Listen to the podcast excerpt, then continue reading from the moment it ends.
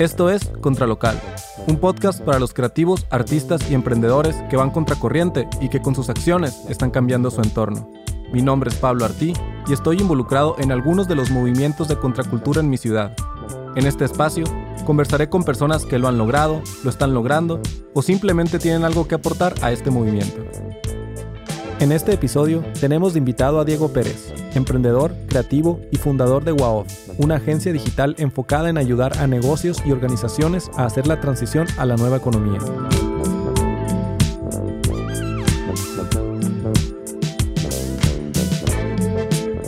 Estas conversaciones se hacen bajo los efectos del buen café de especialidad de Lúdica 59. Encuéntralos en todas sus redes como Café Lúdica 59.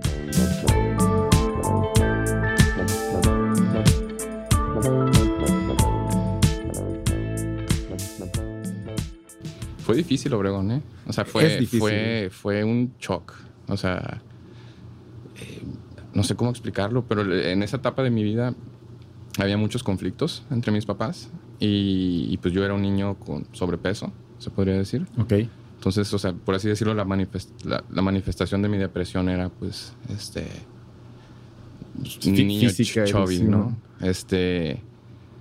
Y, y aquí experimenté el bullying por primera vez. O sea, fue, fue, o sea, se me hizo muy agresivo, la verdad. La, gente se me hizo muy pesada, pero realmente creo que era lo que necesitaba en aquel momento. O sea, pero bueno, o sea, por ahí va un poquito la historia de cómo, cómo llego aquí. Y al final aquí nos quedamos mi mamá, mi hermano y yo. Mi papá siguió mudándose y nosotros pues como que agarramos aquí de base. Eh, buscando estabilidad, supongo, de alguna manera. ¿Se separaron ellos o, seguían juntos ustedes acá? Se separaron. Ok. Sí. ¿Y estuviste aquí? Yo creo que todo cambió cuando empecé a hacer como dinero, ¿no? Como a, como que... ¿Cuál fue tu primera experiencia de hacer dinero? Mm, los, vender postres. O sea, vender unos postrecitos. Eh, digo, en aquel entonces me acababa de poner de novio y ah, para mi mamá como que algo muy atractivo, en su realidad era una persona trabajadora. ¿no? Ella tenía una imagen de, de alguien que era muy chambeador. ¿no? Mi familia, de parte de mi mamá, se crió en mercado de abastos. Entonces, gente cargando cosas o gente madrugando, etc. Y, y, pues por, porque es lo que conocía, yo sentí que algo atractivo para, para esta persona sería Tú, una persona trabajadora, ¿no? Ok. Entonces eh, llegué con mi mamá y le digo, oye mamá, pues quiero, quiero trabajar, ¿no? Quiero hacer dinero. Y ella me dice, pues ve y consigue una, una chamba. Y yo e, ella hacía unos postres muy ricos. Eh, digo, pues, empezamos desde cero por la, la edad de mis papás. y, ella tomó un curso de LIMS y aprendió a hacer jericayas, un postre típico de Guadalajara. ¿Qué son jericayas? Eh, como un flan casero. Ok. Sí, básicamente muy similar. Sabe un poco más a canela, pero está rico, está bueno. ¿Ella lo hacía regularmente para la para casa? Mí, para la casa pero me gustaba un chingo. Ok, ok. Entonces, este, le dije que sí me podía hacer. Entonces hizo 24, una charol, dos charolas, una para la casa y 12 para yo vender. Yo creo que tenía 13 años en ese entonces. 13 este, años. 13, 13, punto cumplí 14, pero sí. Y en vez de irlas a vender por la cuadra, lo que hice fue venderlas en negocios. Fui a la canasta, este, fui a Taco Taco. ¿Por qué, un niño de 13 años dice, ah, mejor negocios que venderlas en la cuadra? La neta no sé.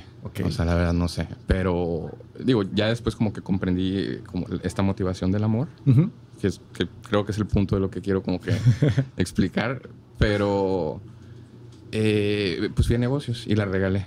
O sea, no las vendí. O sea, fue de que, oye, te quiero presentar este postre, este, a ver si te gusta. Y, y si sí, pues te puedo traer 12 después. Entonces las 12 las regalé y terminé vendiendo pues 12 por 10.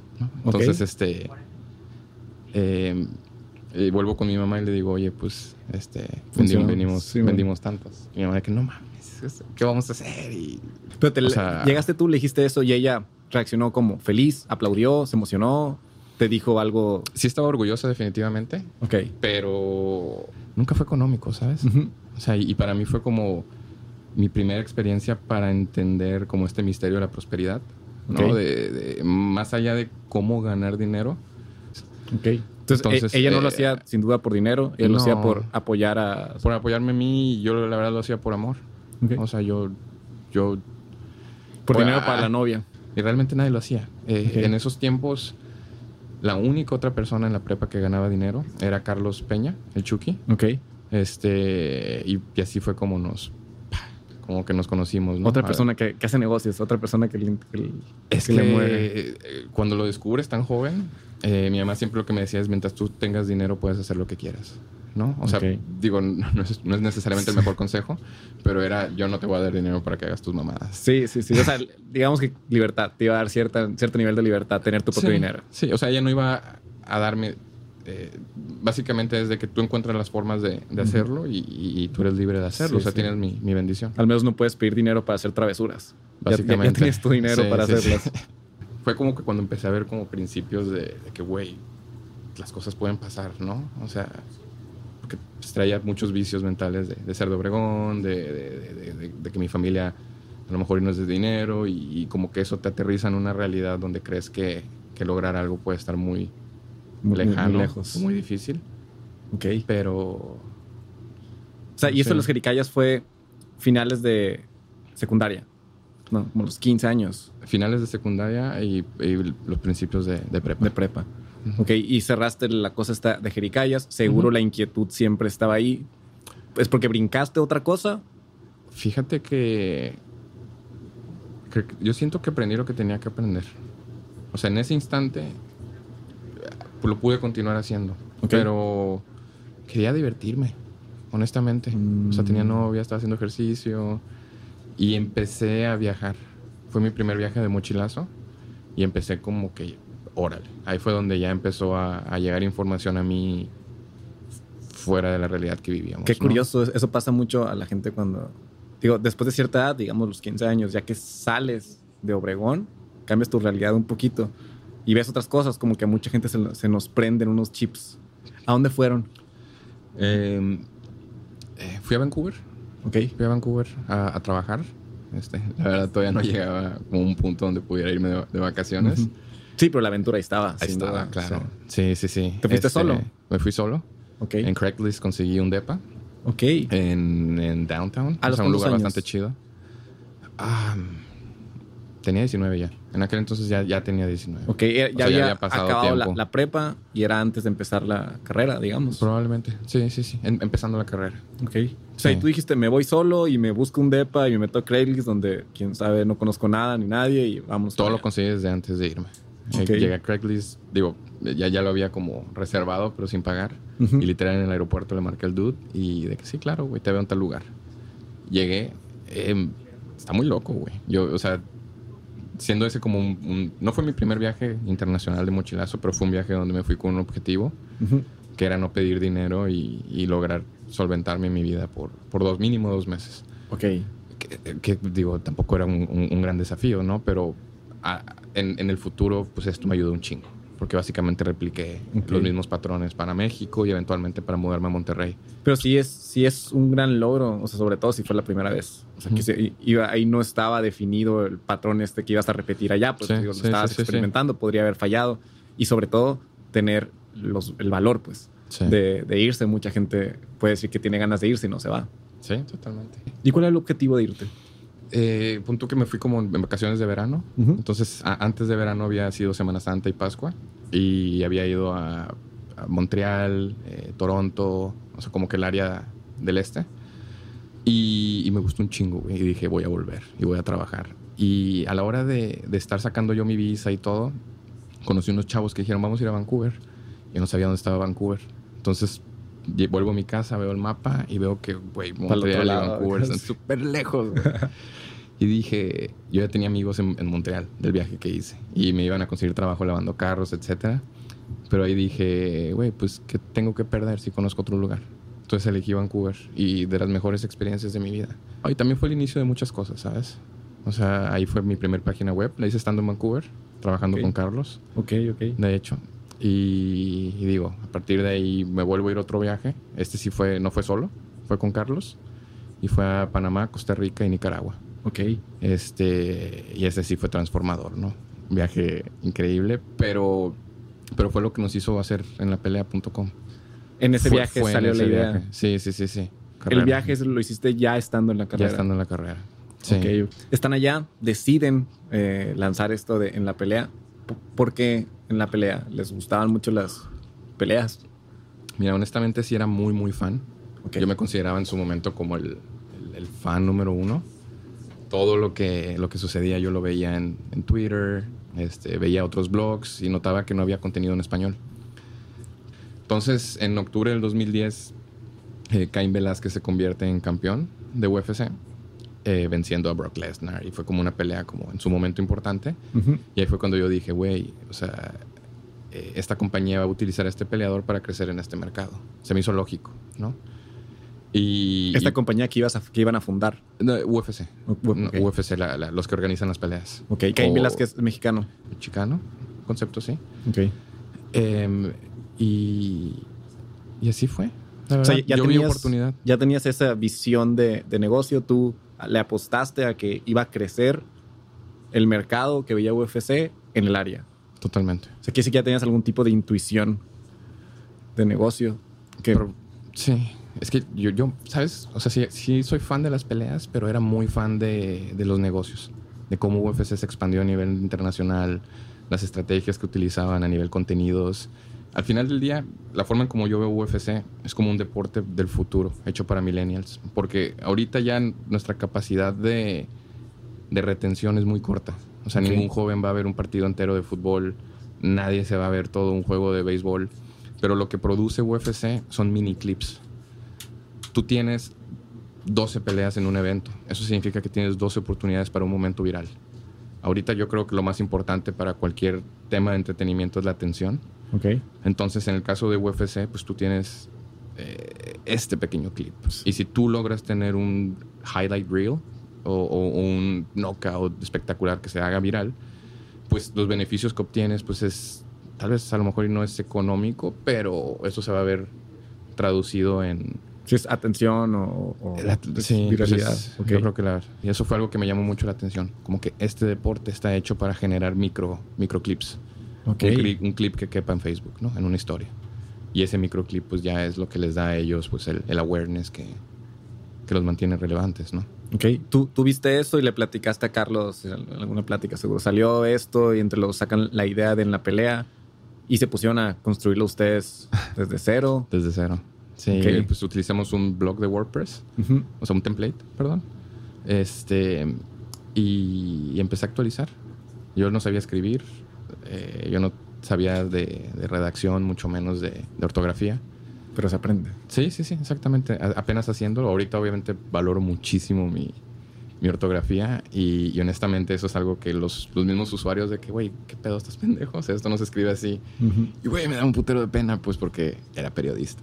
¿no? Pero, pero, pues sí, no sabíamos hacer nada. Y, y digo, hubo un desarrollo muy chingón que es eh, lo que yo le llamo la riqueza que adquirí de este proyecto, ¿no? Que son todas las habilidades para en un futuro hacer otras cosas.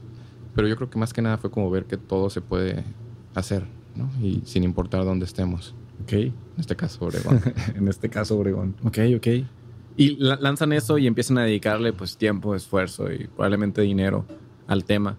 Y empezaron a ver seguidores o, o cómo, ¿Cómo fue creciendo? ¿Creció lento? Mm, creció lento, pero un patrón que yo vi es de que cada que había un evento había un spike de tráfico. Ok. ¿no? Entonces el tráfico subía eh, y se nivelaba más alto que el anterior.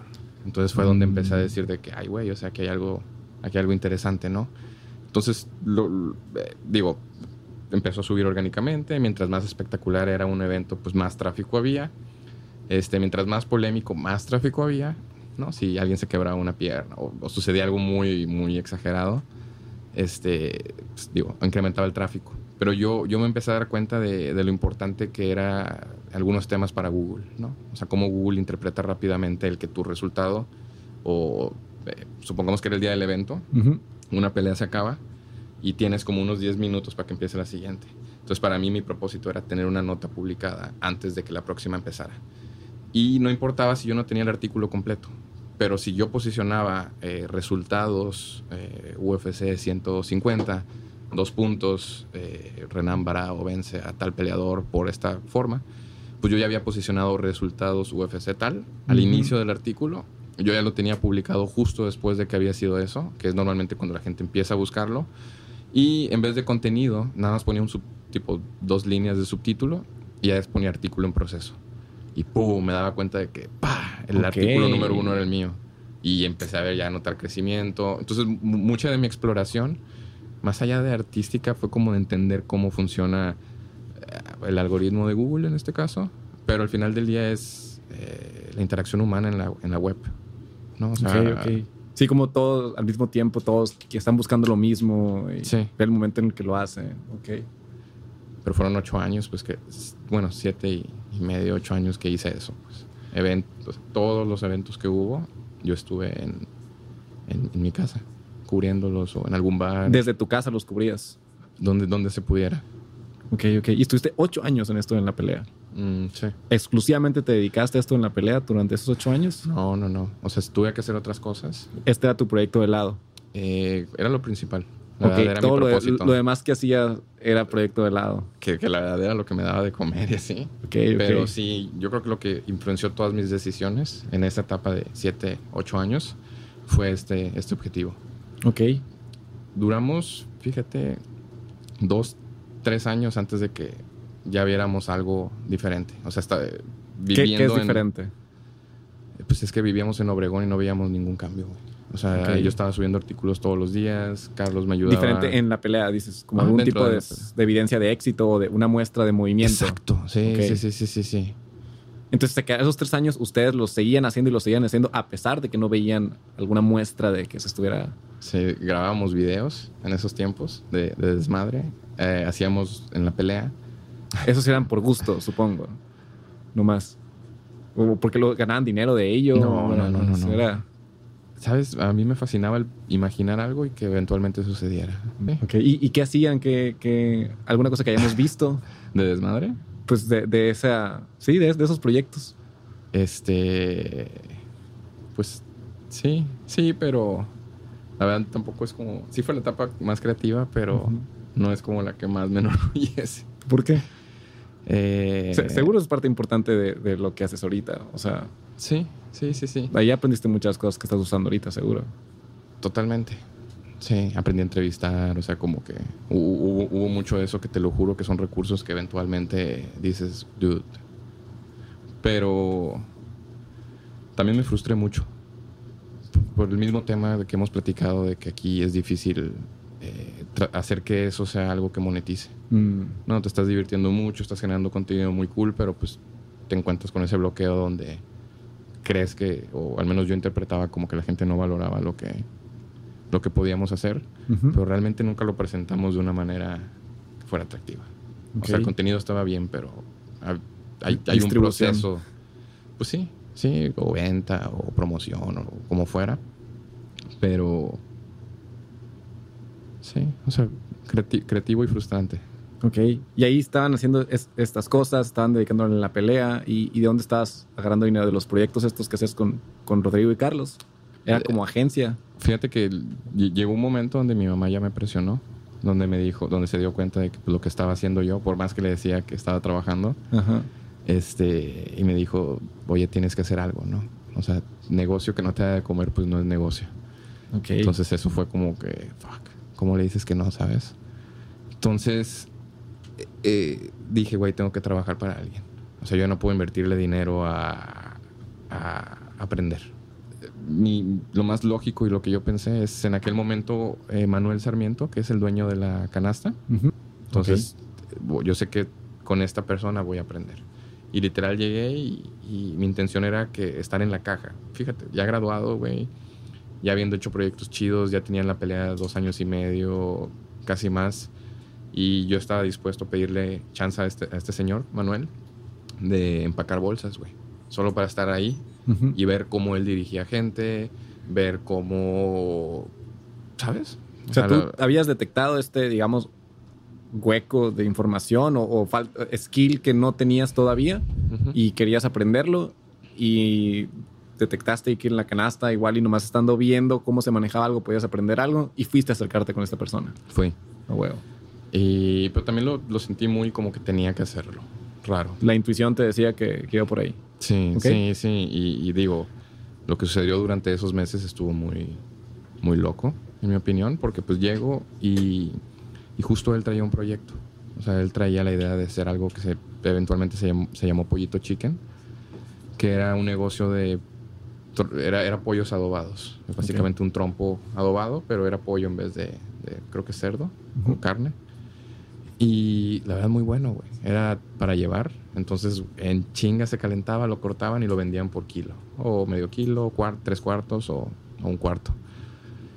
Y cuando me plantea esto, me dice, güey, lo quiero hacer en grande. Empezó con uno. Y dije, yo, yo te ayudo, yo me involucro. Empecé pelando zanahorias, cargando, pues, los pollos venían dentro de cubetas como para que no se desarmaran, cargando cosas. Pero en seis meses, este proyecto que este señor tenía, güey, creció a 12 sucursales. Más de 50 personas. Y pues algo que a mí me pasó y que evidencié en, en esta experiencia es de que mientras más responsabilidades asumes, pues es inevitable eh, como que un crecimiento, ¿no? Entonces, si empecé vendiendo, si, empecé pelando zanahorias y haciendo bolsas de salsa, güey, en, menos de dos meses ya estaba manejando el carro, dejando a la gente en su lugar, checando que bajaran con todo, eh, les llevaba la, feria, el cambio para, para sus cajas, este, los supervisaba y luego volvía por ellos al final del día y, los llevaba de regreso a... Tú llegaste a, digamos, ese puesto porque Manuel te, te veía trabajar y dijo, ahora tú haces esto, es el que es el que te asignó esta nueva responsabilidad. Sí, pero ¿cómo lo puedo explicar? Eh, pero no fue porque fuéramos conocidos o algo así. No, no, me imagino que vio algún tipo de potencial y dijo, le tiro este otro pendiente. ¿O tú le pedías más? Eh, yo veía que alguien más lo hacía mal. Y si eso me afectaba, mm. prefería hacerlo yo. O sea, si alguien me entregaba a mí, o sea, si yo estaba en caja, porque estuve en caja en algún momento y solo estaba en la caja, literal y alguien más estaba cortando el pollo, etcétera. Pero si alguien lo estaba, o sea, si alguien me entregaba a mí un fondo, el fondo pues es el, dinero que voy a necesitar para dar cambio, si me entregaban el fondo mal y billetes grandes, pues güey, me armabas un pedote que era innecesario, güey. O sea, ¿por qué? Porque pudiste haber ido temprano, güey. O sea, e, e, era, era una situación donde yo decía, güey, ¿por qué la gente tiene que lidiar con esto? O sea, no te voy a decir de que yo a cargo no va a suceder eso, pero si era un tema de esto es prevenible. Sí, sí, es una, micro frustración por las cosas no, no bien hechas. Güey, si pasa una vez, ¿por qué va a volver a pasar otra vez? ¿sabes? es como que, dude. Entonces, eh, fue, fue consecuencia, ¿sabes? O sea, fue consecuencia de yo. Sea, sí, levantar la mano y decir, oye, esto se puede hacer mejor. Oye, si hacemos esto así. Sí, y, es más, aunque no lo vea quien lo tiene que ver, güey, es inevitable que crezcas. O sea, es, es por ley. No sé si me explico. Si hace las cosas bien si hace las cosas bien, alguien más lo va a ver, güey. O sea, no hay, no hay esfuerzo en vano en, esta realidad. Ok, ok. Entonces, ¿estuviste ahí seis meses, dices que duró? Mm, ¿Con, Pollito Chica? Yo creo que como seis, siete meses la experiencia. ¿Y te, fuiste tú? ¿Se acabó? ¿Qué pasó? Fíjate que empecé a contactar a, una persona en México. Este, justo ahí, terminando yo el tema de Pollito Chicken, contacté a, un empresario de, de, de Mérida. Este, Mérida. este, se llama Patricio Villalobos. Ya he hablado, mm, hablado de él. Eh, necesitaba hablar con alguien, güey. O sea, ya llegué a un punto donde para pasar al siguiente nivel necesitabas cierta información que no estabas consiguiendo. Que no tenía, exacto, que no, que no conseguía en mi entorno. Ok, ok. Todo lo está haciendo aquí, desde aquí Obregón todavía. Todo, pues, sí, sí, sí. Y no había otra persona que está haciendo otra página como para platicar de, los problemas y en ese entonces no, exacto. Entonces esta persona pues me abrió, me abrió la mente. Me invitó a México. Fui a México exclusivamente a verlo. Mi primera vez en Ciudad de México. Ok. Y, ahí fue donde dije, ok, creo que aquí es donde tengo que ¿Y qué, es, lo que, qué es lo que te abrió la mente? ¿Recuerdas? ¿De México? No, no, no, de... de pues de, de, la visita. Igual y fue algo que él dijo. Hoy te dijiste, fue algo que te abrió la mente. O sea, ya viste todas las cosas diferentes. ¿Recuerdas qué fue el cambio de switch ese? Me hospedé en la Roma. Ok. Y la verdad me, me encantó, güey. Ok, fue, la, fue, la, ciudad, fue el ambiente que hay. Pero yo no tenía idea de nada de la Roma y la Condesa. Ok, que era, este, no, no me consideraba cool en aquel entonces, ni ahorita. pero, pero sí, güey. Este, me, me fascinó, güey. Me fascinó. Me sentí inspirado, güey. Caminar me, me daba ideas, volteaba a ver a los edificios, todo era increíble. Y durante ese viaje tuve una junta con este señor y con una agencia de relaciones públicas. Que, que, pues al final del día ellos son el enlace con, con, los medios, yo era prensa, y con la compañía, en este caso de la UFC. Ellos en las relaciones públicas de UFC. De UFC, para ayudarlos a crecer el deporte eh, en, Latinoamérica, en, México y Latinoamérica, mediante pues distribución de, de sus eventos, resultados en prensa.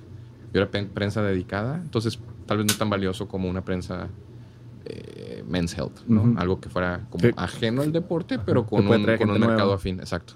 Ok. Este.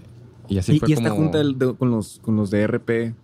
O sea, tú dijiste, voy a buscarlos, o en un movimiento para crecer en la pelea. Eh, fue, un, fue una sugerencia a este señor. Ok. Él me dijo, deberías contactarlos, no pierdes nada.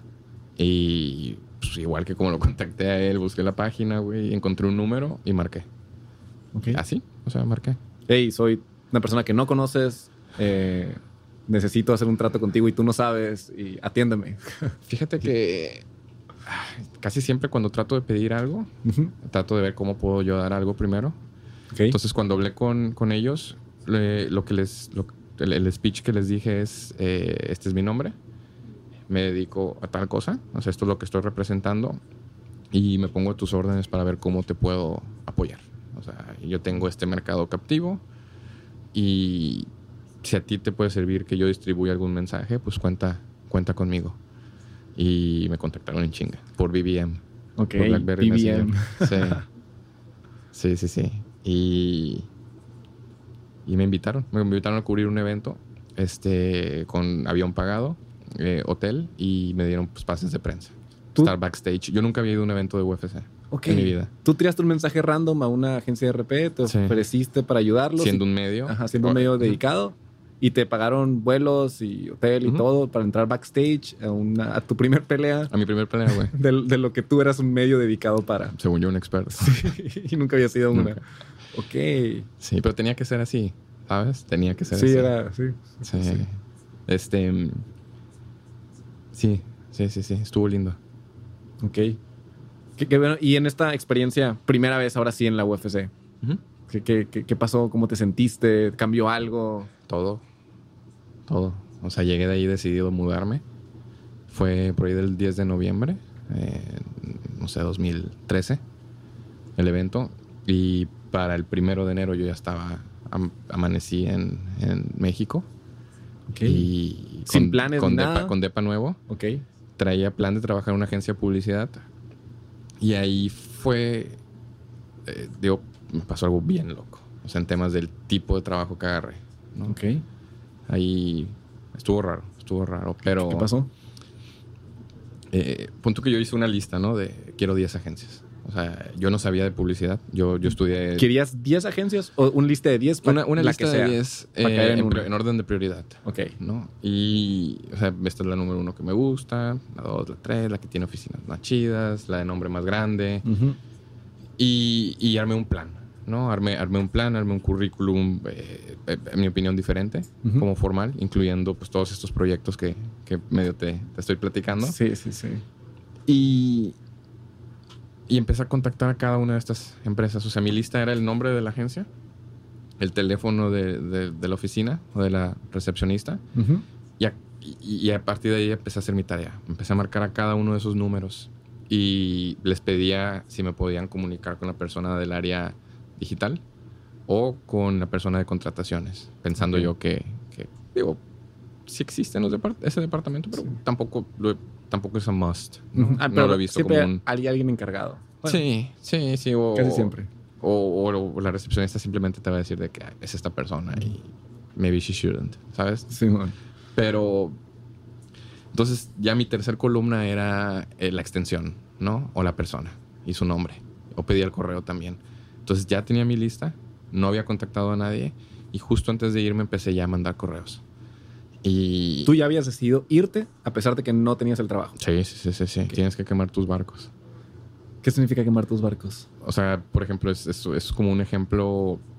Eh, disculpa, no, sé específicamente de dónde viene y quiénes eran, pero es como un concepto de que pues, llegas a guerra, llegas en barco, vienes a invadir y quemas los barcos porque no hay opción de regresarse.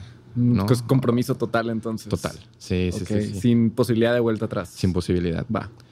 Y, y eso detona algo muy loco en la realidad, güey. O sea, en tu realidad física. O sea, sí, sí existe un, un, un, un, tema colectivo donde realmente todos estamos interactuando, pero al final del día tus experiencias van a ser una proyección tuya, ¿no? De tu mundo interno. Entonces siempre he pensado que cuando tomas una decisión de riesgo y te lanzas a, you name it, a lo que sea que te dé miedo principalmente, eh, el, destino eh, no te va a abandonar, ¿no? Te va a acompañar.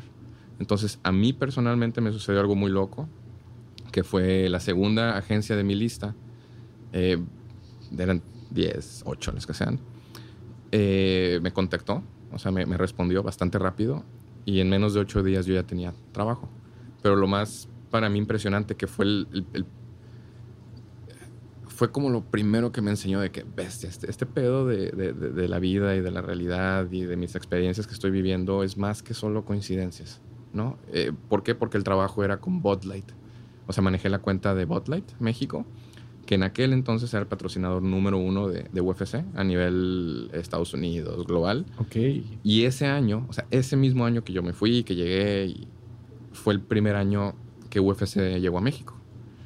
Yo estando en México. ¿Tú ya sabías que iba a pasar esto o fue coincidencia? Coincidencia. Okay. Coincidencia. Y. Diosidencia. Hmm. Y. Pues bueno, o sea, digo, fue para mí fue como que muy, muy mágico, ¿no? La razón por la que me eligieron era porque era norteño. Y en aquel entonces Bud Light quería posicionarse bien cañón en el norte. Eh, Tecate la, la número uno. Entonces, este, no sé si recuerdes que por ahí del 2014 la Bud Light era muy barata. Sí, los, muy barata, las, las azules. Sí, sí, sí, sí, sí.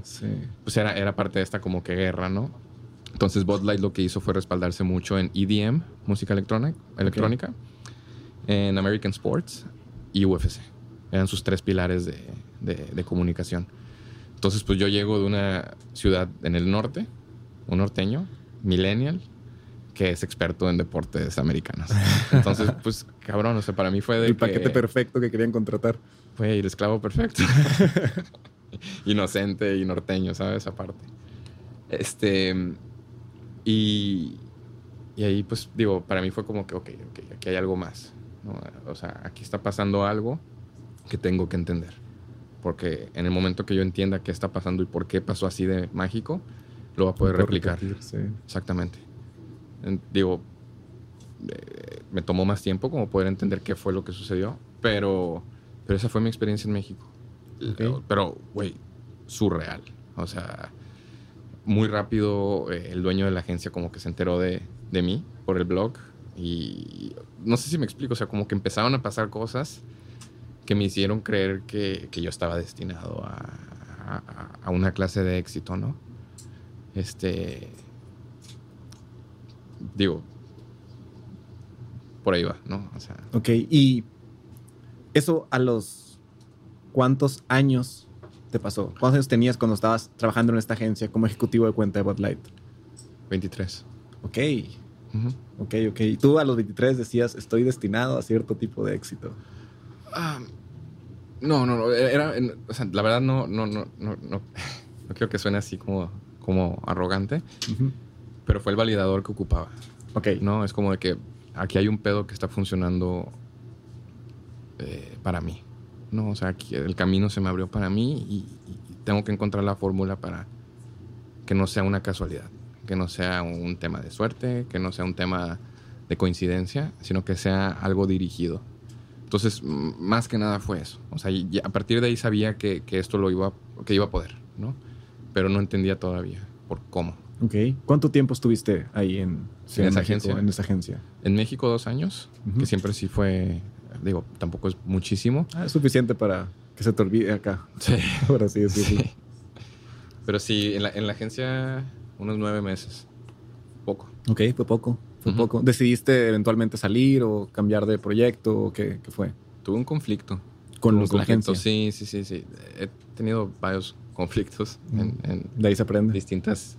Sí, sí, sí, claro. Pero aquí particularmente fue un malentendido, quisiera pensar. Este, yo admito que me tomó tiempo admitirlo, pero pero creo que yo no utilicé la información correcta para poder dialogar. Pero básicamente eh, me pasó algo bien loco la primera semana que llegué y tuve mi primer junta. Güey, yo nunca había tenido una, una junta, ¿sabes? Y fue con el director de Botlight eh, y los, la directora de marketing, y fue algo formal. Y me presentan y me presentan como el fan número uno de UFC. Y yo, yo hice una corrección y dije, la verdad, soy fan de los negocios. Este, soy obviamente también fan de la UFC, pero pues yo le veo mucho potencial, creo que esto va a ser el deporte número uno, bla, bla, bla. Y, este señor, Jorge Inda, se llama, hasta pesadísimo ahorita, me dice, te la compro. Pero así, enfrente de la que era mi jefa. Y ella de que... Diste en el clavo. Sí, o sea, fue como que, güey.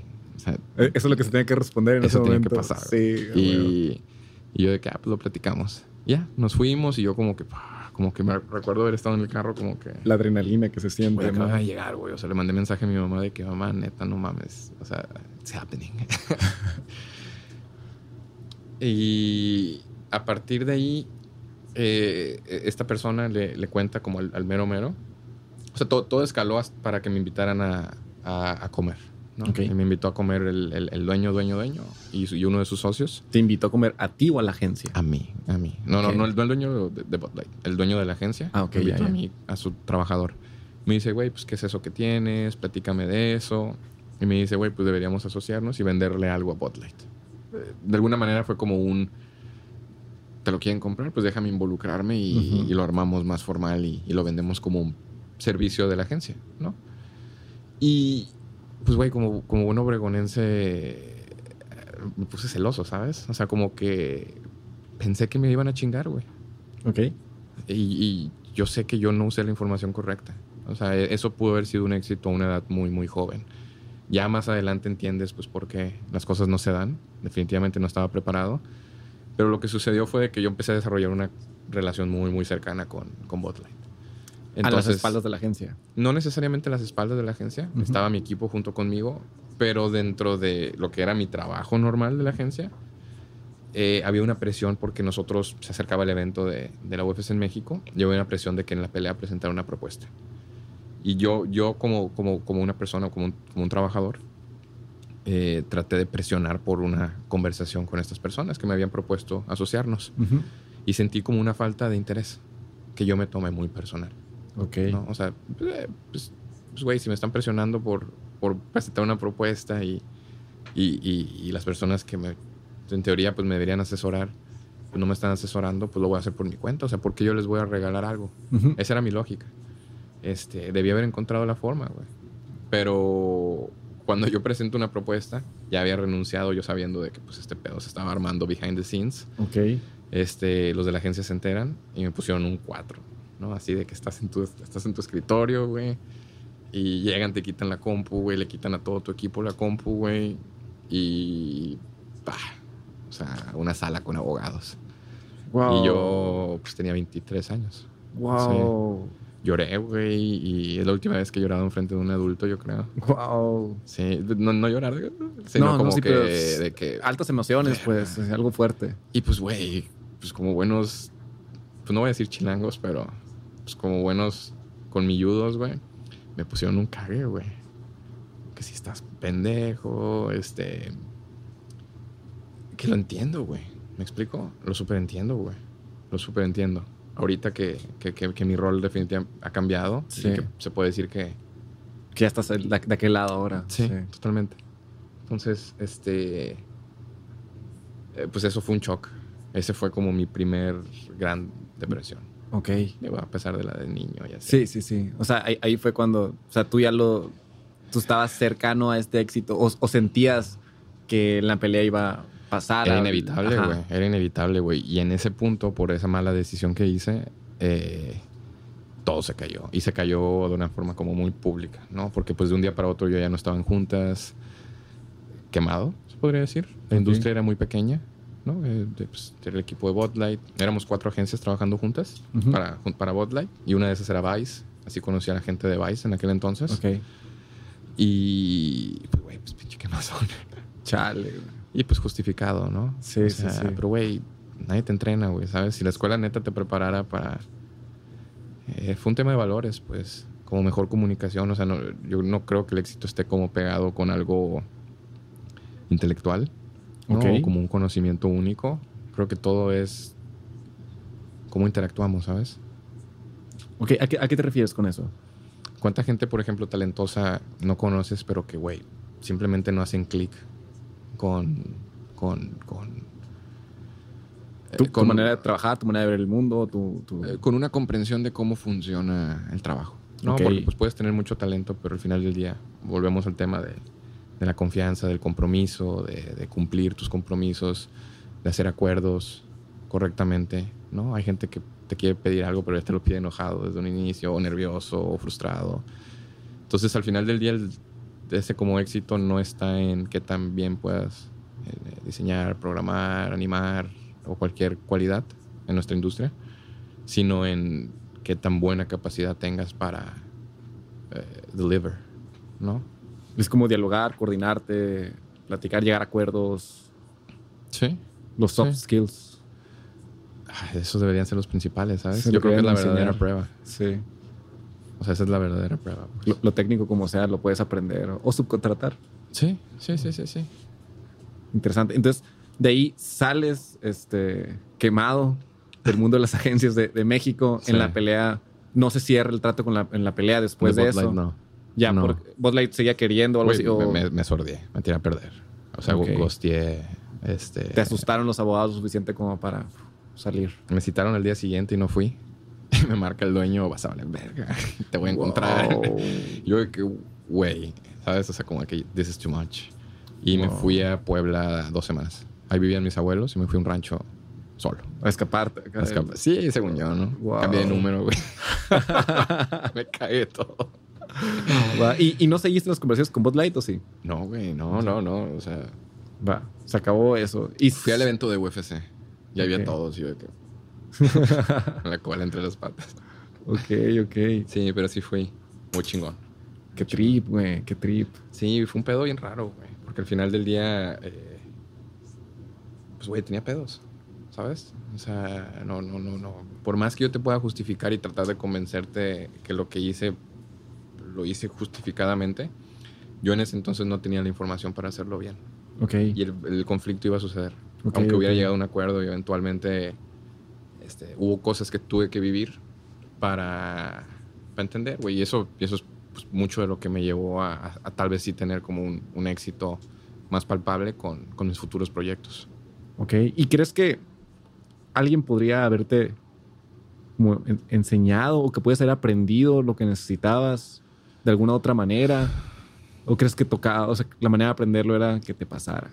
Mm, he pensado mucho en eso, como tratando de pensar si, si en el futuro se podría prevenir, ¿no? O sea, como, pensando como que si el sistema educativo fuera más enfocado en, en, en, preparar a la humanidad para, para, para, interpretar esto, ¿no? O sea, es, es, decir, eh, si alguien me lo hubiera enseñado, es, es como si alguien te trata de decir a qué sabe una manzana siento que a huevo la tienes que probar, güey. Sí, o sea, y siento que esa es la sabiduría. Solo se vive, güey. Solo se vive y eh, creo que se puede sensibilizar a la gente. O sea, anticiparlos, qué es lo que de verdad importa, como que traten de entender. Pero por algo estamos aquí, ¿sabes? En el mundo de la materia. O sea, todo el aprendizaje sucede mediante la interacción. Si fuéramos solo espíritus. Mm, Información flotante. Exacto, Y, y, donde vamos a generar una comprensión o, entender un por qué estabas mal antes es haciéndolo, pues. Ok. Entonces, este, no, no creo que se haya podido haber prevenido. Tal, tal vez se hubiera tenido un asesor, güey, pero, pero lo que yo crecí es como que si tu papá te ayuda un chingo hasta, hasta el final, ¿no? O tus padres ellos creen que están haciendo el bien, pero en realidad te están sobreprotegiendo. Sí, Entonces te pierdes de toda la oportunidad de tu aprender. Sí, ya que te dejan solo no, no, puedes como repetir o continuarlo. Exacto, el día que no están, ya no. Ok, ok. Entonces, qué bueno que te pasó, digamos, en retrospectiva. Pasan, pasan las cosas como pasan. Te vas a, un retiro a pueblo, vamos a decir, una cierta cantidad de tiempo y luego decides volver a entrar a la jugada de alguna manera.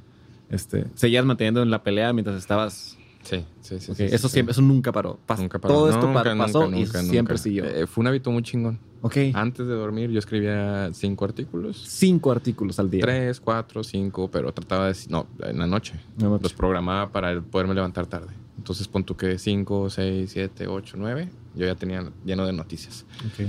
Pendejadas. Si fuera una noticia, pues lo hubiera publicado en la noche, ¿no? Por, por, por, por ser noticia. Pero muchas veces era como contenido entonces el publicar constantemente a lo largo del día pues hacía que la gente visitara, o sea, yo quería que cada que se metieran hubiera una noticia nueva, entonces eran más visitas. Entonces sí, eso, eso lo mantuve y, y saliendo de ahí pues ya fue como de que, güey, ¿qué, qué, voy a hacer? ¿no? Tenía ahorros, la verdad yo no, no gasto mucho, quiero pensar. Ahorita que estoy aquí en, en, Obregón pues ni, renta pago, hmm. pero no sé, en aquel entonces fue cuando ya me empecé a dedicar a 100%, yo le llamaría como freelancear, pero ya fue donde me clavé con, con otras cosas. Ok, ¿qué otras cosas? fíjate, el primer proyecto que agarramos fue el de Forma, el de forma.com. ¿Agarramos? Eh, yo, eh, estaba Carlos Peña y Rodrigo Villa. Ok. Terminó siendo un, un desmadre y terminamos el proyecto diferentes personas, pero fue como que uno de, en su momento, el proyecto más desafiante. Ok, y eso... Porque pues era el verdadero primer cliente, ¿no? Como yo lo veo, al menos en de mi realidad. futura agencia que se iba a armar. Sí. ¿Y sí, sí, sí, ¿Tú buscaste ese cliente? ¿Llegó? ¿Los conocías o qué? qué? Por, por en la pelea yo conocía a un grupo de medios.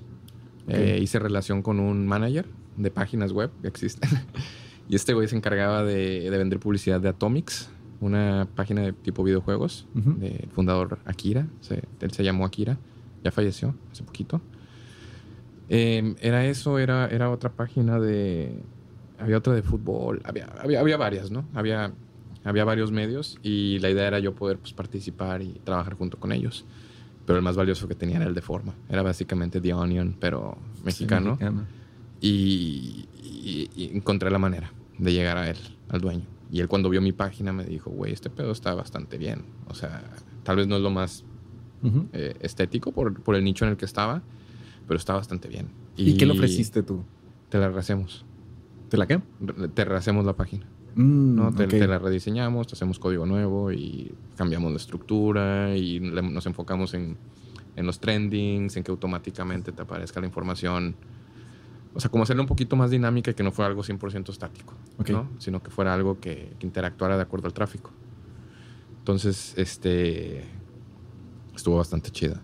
Y cuando lanzamos, a las tres semanas hizo como la número uno de tráfico. Entonces ya ese fue el primer validador que, más que cambiar mi realidad, me o sea, yo agarré confianza. Y eso fue lo que ya me permitió empezar a agarrar proyectos más chingones. Porque ya mi carta de presentación era yo hice el de Esta madre. Sí, sí, sí, sí. sí, es como un memelas de Orizaba en aquellos tiempos, ¿no? O sea, eh, era algo muy cool previo a la explosión de, de, social media, ¿no? A como está ahorita. En temas de memes y así. Ok, ok. Y ese fue. Ahí todavía no era la agencia que es ahorita. Ahí nomás eras tú freelanceando con estas personas que conocías, que invitaste, hicieron este proyecto. El equipo se, se va como evolucionando. ¿Seguías en Puebla o te habías venido para acá? No, ya había regresado a México. ¿A México? Sí, sí, sí, me regresé y todo. De hecho, en el de Forma fue donde conocí a mi, mi actual socio. Ok. Hubo un momento donde él entró a, intervenir en temas de desarrollo. Y, güey, fue, fue como enamorarte. Pero eh, encontré una dupla. Ok. O sea, encontré a alguien que compartía los mismos principios que yo en temas de servicio este, el servicio debe ser sin, sin limitaciones. O sea, si te decides a servir es una decisión que tú estás tomando, ¿no? Es decir, que no va a haber, ay, pero pues mi trabajo vale más, o ya quisieras, o etcétera. O sea, nada de pensamientos negativos. Tienes que entregar siempre a tiempo, no importa lo que tengas que hacer, no importa lo que te cueste. Si tienes que contactar a más personas, si te comprometiste, tienes que cumplir. Y, pues, güey, que vas a tener que hacer cosas que a lo mejor no te corresponden. ¿no? O sea, es parte de. Ok. Pero cuando empecé a trabajar con él, wow, cabrón. O sea, entendí por qué había tenido experiencias anteriormente como negativas, pues donde, donde pensé que yo estaba mal. Probablemente sí, por eso las tuve. Pero a lo mejor mi liderazgo fue incorrecto, a lo mejor eh, nuestros egos estaban muy solidificados y, simplemente no pudimos trabajar. Pero cuando conocí a Marcos, eh, supe que había algo, algo impresionante. No solo en, en, él, sino en la mezcla de, de los dos. ambos. Sí, entonces el de forma se entregó, se terminó este, y después de eso, el, el, quien entonces era como el CEO o director de Vice eh, de Obregón, algún día tienes que entrevistarlo, eh, Lalo Valenzuela. Este, ¿De aquí, Obregón? Según yo, sí nació en Obregón. O si no tuvo su experiencia por acá. Sí, pero súper rockstar el güey. O sea, cuando yo vivía en, en, en, en México, pues era como the guy, ¿no? El más desmadroso, el que es que y es Vice, ¿sabes? Y era Vice en un tiempo donde ellos vivían, lo vivían, me explico, lo vivían bien cabrón. Ahorita creo que ha cambiado bastante. Sí. Es de Condenast, creo, ahorita. Sí, digo, pues ahora sí que, no sé, no, no, me perdí un poquito ahí. Pero fíjate que ellos me, eh, me contactan este, como para involucrarnos en algunos proyectos. ellos ya sabían que tú habías trabajado de forma.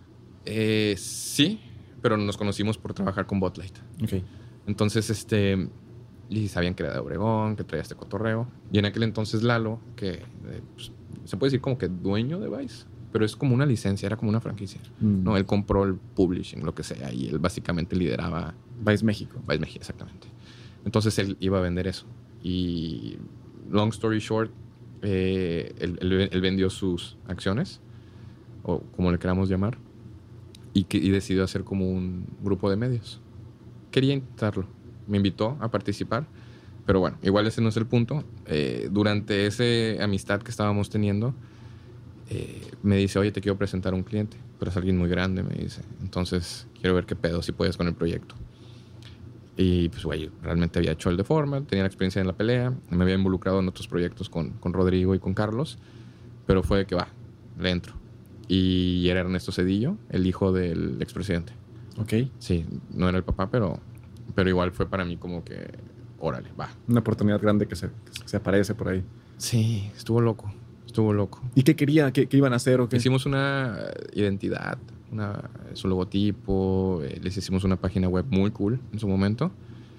Y era como de aeroespacial y defensa, güey, literal tanques y cosas así. Muy chido, ¿no? ¿Para México? Eh, para otros países. Ok. Igual no. Yo creo que mientras menos diga. Supongo, sí, sí. Pero pues, estaba bien loco, güey. Y un día recuerdo que me levanté súper temprano, estaba corriendo ya en México y me dice, oye Diego, estoy aquí en México, a ver si nos vemos. ¿El de Lalo? O no, Ernesto. Ernesto. yo fue donde... Te cuento esto porque sí fue como empezó mi idea de decir, güey, aquí hay una oportunidad gigante. Y lo voy a ver. Este... Y, y yo ya llegué con un speech preparado, güey. O sea, yo llegué y le dije, oye, pues digo, ya que platicamos del proyecto y así, dije, oye, pues este, eh, tú vives en, en, Miami y eres básicamente como un diplomático, o sea, conoces a todo mundo y a quien le mandes una carta te van a responder.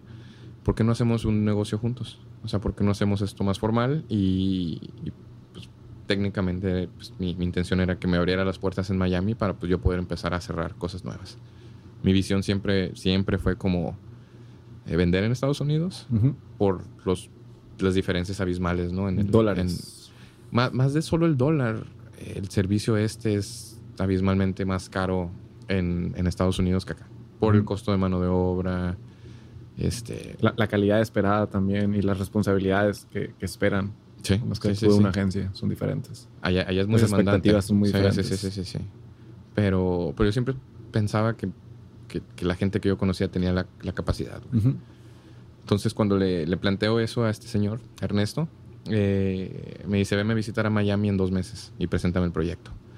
Entonces, yo era verano, 2015, y me regreso a Obregón, me junto con Marcos, no, nos conocíamos en persona, y en dos meses armamos un plan de negocios.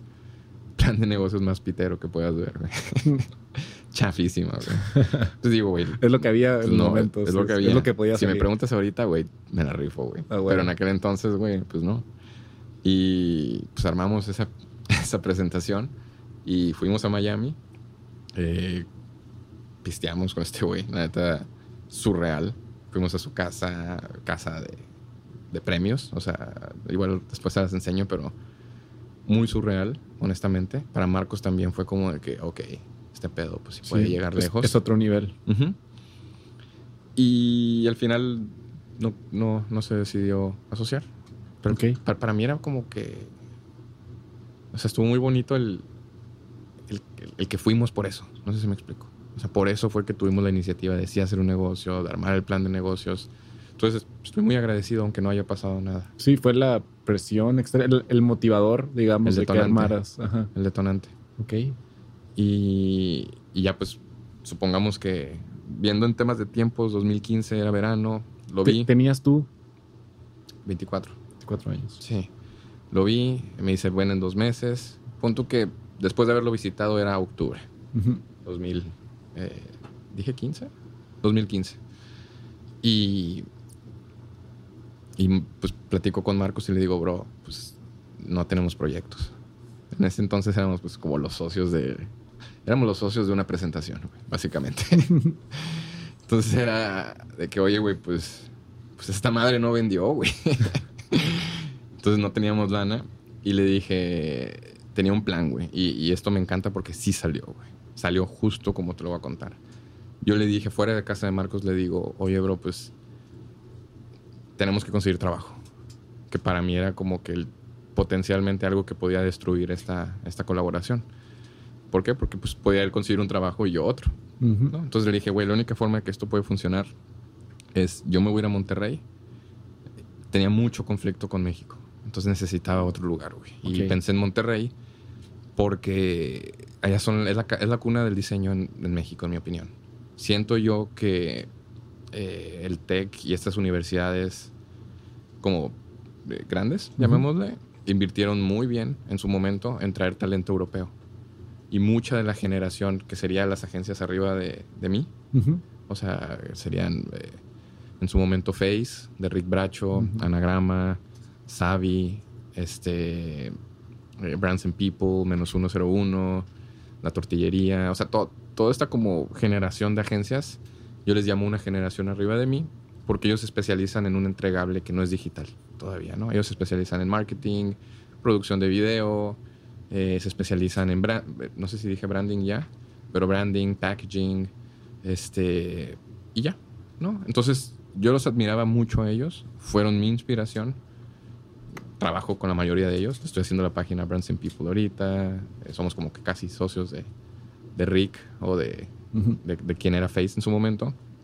Pero yo dije, allá, allá va a ser, güey, porque nadie está haciendo lo que estamos haciendo. Y, lo estamos haciendo mejor. Éramos yo y Marcos, güey.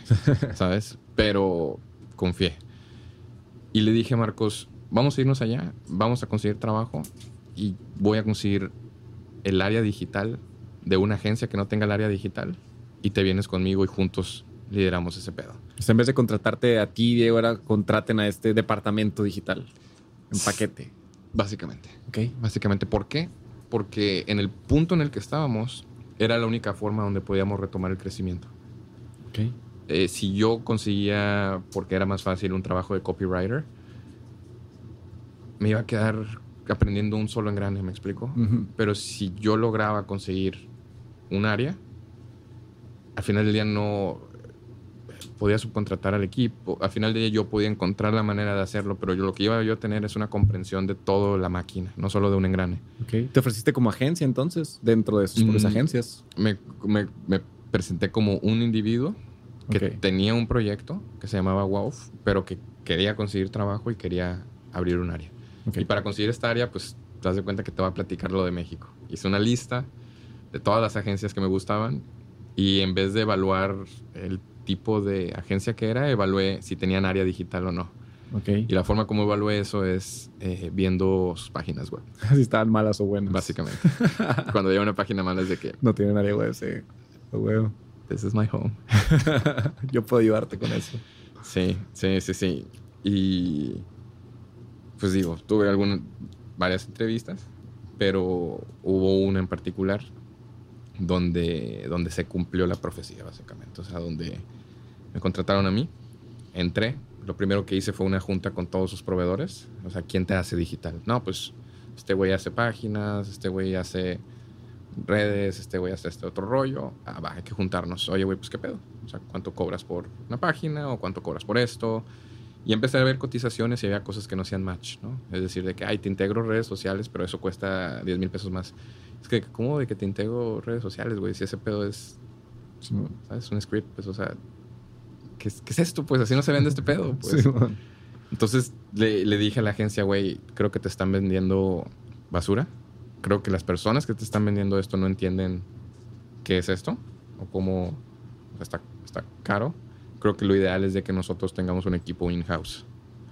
Y, fue cuando básicamente los, los, convencí de, también contratar a Marcos y que fuéramos una dupla. Ok. Eh, la verdad, pues digo, yo estoy como eternamente agradecido porque Marcos creyó en ese sueño. Dejó todo, güey. El día que yo le dije, tienes la oferta, tres días después él ya estaba con todas sus cosas en Monterrey. Wow. Así de cabrón, su compromiso tenía novia, güey, o sea, radicalmente cambió su vida. Este, y, fue el inicio como de una nueva etapa, ¿no? También debe ser en parte porque confiaba en ti, o confiaba en la dupla, digamos. Él también ya debe haber sentido este poder de la dupla que, que estabas sintiendo tú al trabajar con él, ¿no? Probablemente. La verdad, la experiencia de, de Ernesto Cedillo sí fue como muy surreal para los dos. Ok. O sea, sí fue, sí fue algo como el que, oye, güey, o sea, sí, traemos con qué, pero pues no tenemos la información como para ah, que, brille en su máximo, ¿no? Ok. Pero, pero así, fue el inicio de Monterrey. O sea, de alguna manera como que el cierre de, México y como esta nueva idea de, crear algo totalmente diferente a lo que era en la pelea y, y algo a lo que le vi bastante futuro. Creo que así como como en su momento creí que la UFC iba a crecer mucho, eh, yo vi que la digitalización era de que, güey, este pedo estamos en pañales, ¿no? O sea, y, cosas que yo veía en Estados Unidos o en otros países no estaban implementadas aquí. Entonces, este... No, güey, no me arrepiento, o sea, y la pelea seguía de lado todavía, eso siempre. es el hábito más constante que, has tenido, probablemente. creo que es lo que más hacía en todos los trabajos que he tenido. Pollito chicken, güey. O sea, todo el tiempo estaba trabajando en la pelea, güey. Y le dedicaba 30 minutos al trabajo. ¿Y cómo pasas de estar trabajando en estas agencias, eh, tú y Marcos juntos trabajando en esta agencia, a ya empezar lo tuyo? O sea, estuviste mucho tiempo ahí, eh, empezaron juntos estando ahí? ¿Cómo consiguen el primer cliente? Pues yo creo que la primera prueba fue cumplir el objetivo de estar en esa agencia. Eh, ellos básicamente nos dijeron, tú puedes pagarte lo que quieras, pero tienes que generar tres veces lo que cuestes. Ok. Mínimo. Qué mucha confianza. Pues sí, sí, honestamente sí. Y también ellos de alguna manera nos estaban proveyendo eh, la capacidad de tener clientes. Pero al final del día, pues nosotros también manejábamos la carga, ¿no? También si agarrábamos muchas cosas, eso iba a significar contratar más. Y ahí e-, evaluábamos y decíamos, güey, cobramos este pedo bien mal. O sea, fue aprendizaje, güey. Fue muy similar a trabajar en Pollito Chicken después de una mala experiencia. Fue básicamente repetir el mismo patrón, pero como en una escala un poco más grande. Y todo ese año ese fue el propósito. Honrar, honrar ese compromiso. Este, hubo una confusión y, de manera muy similar a, mi conflicto que tuve en, en, la agencia de México. Aquí probablemente no fue igual, pero se puede decir que el trauma pasado me hizo ser mucho más precavido.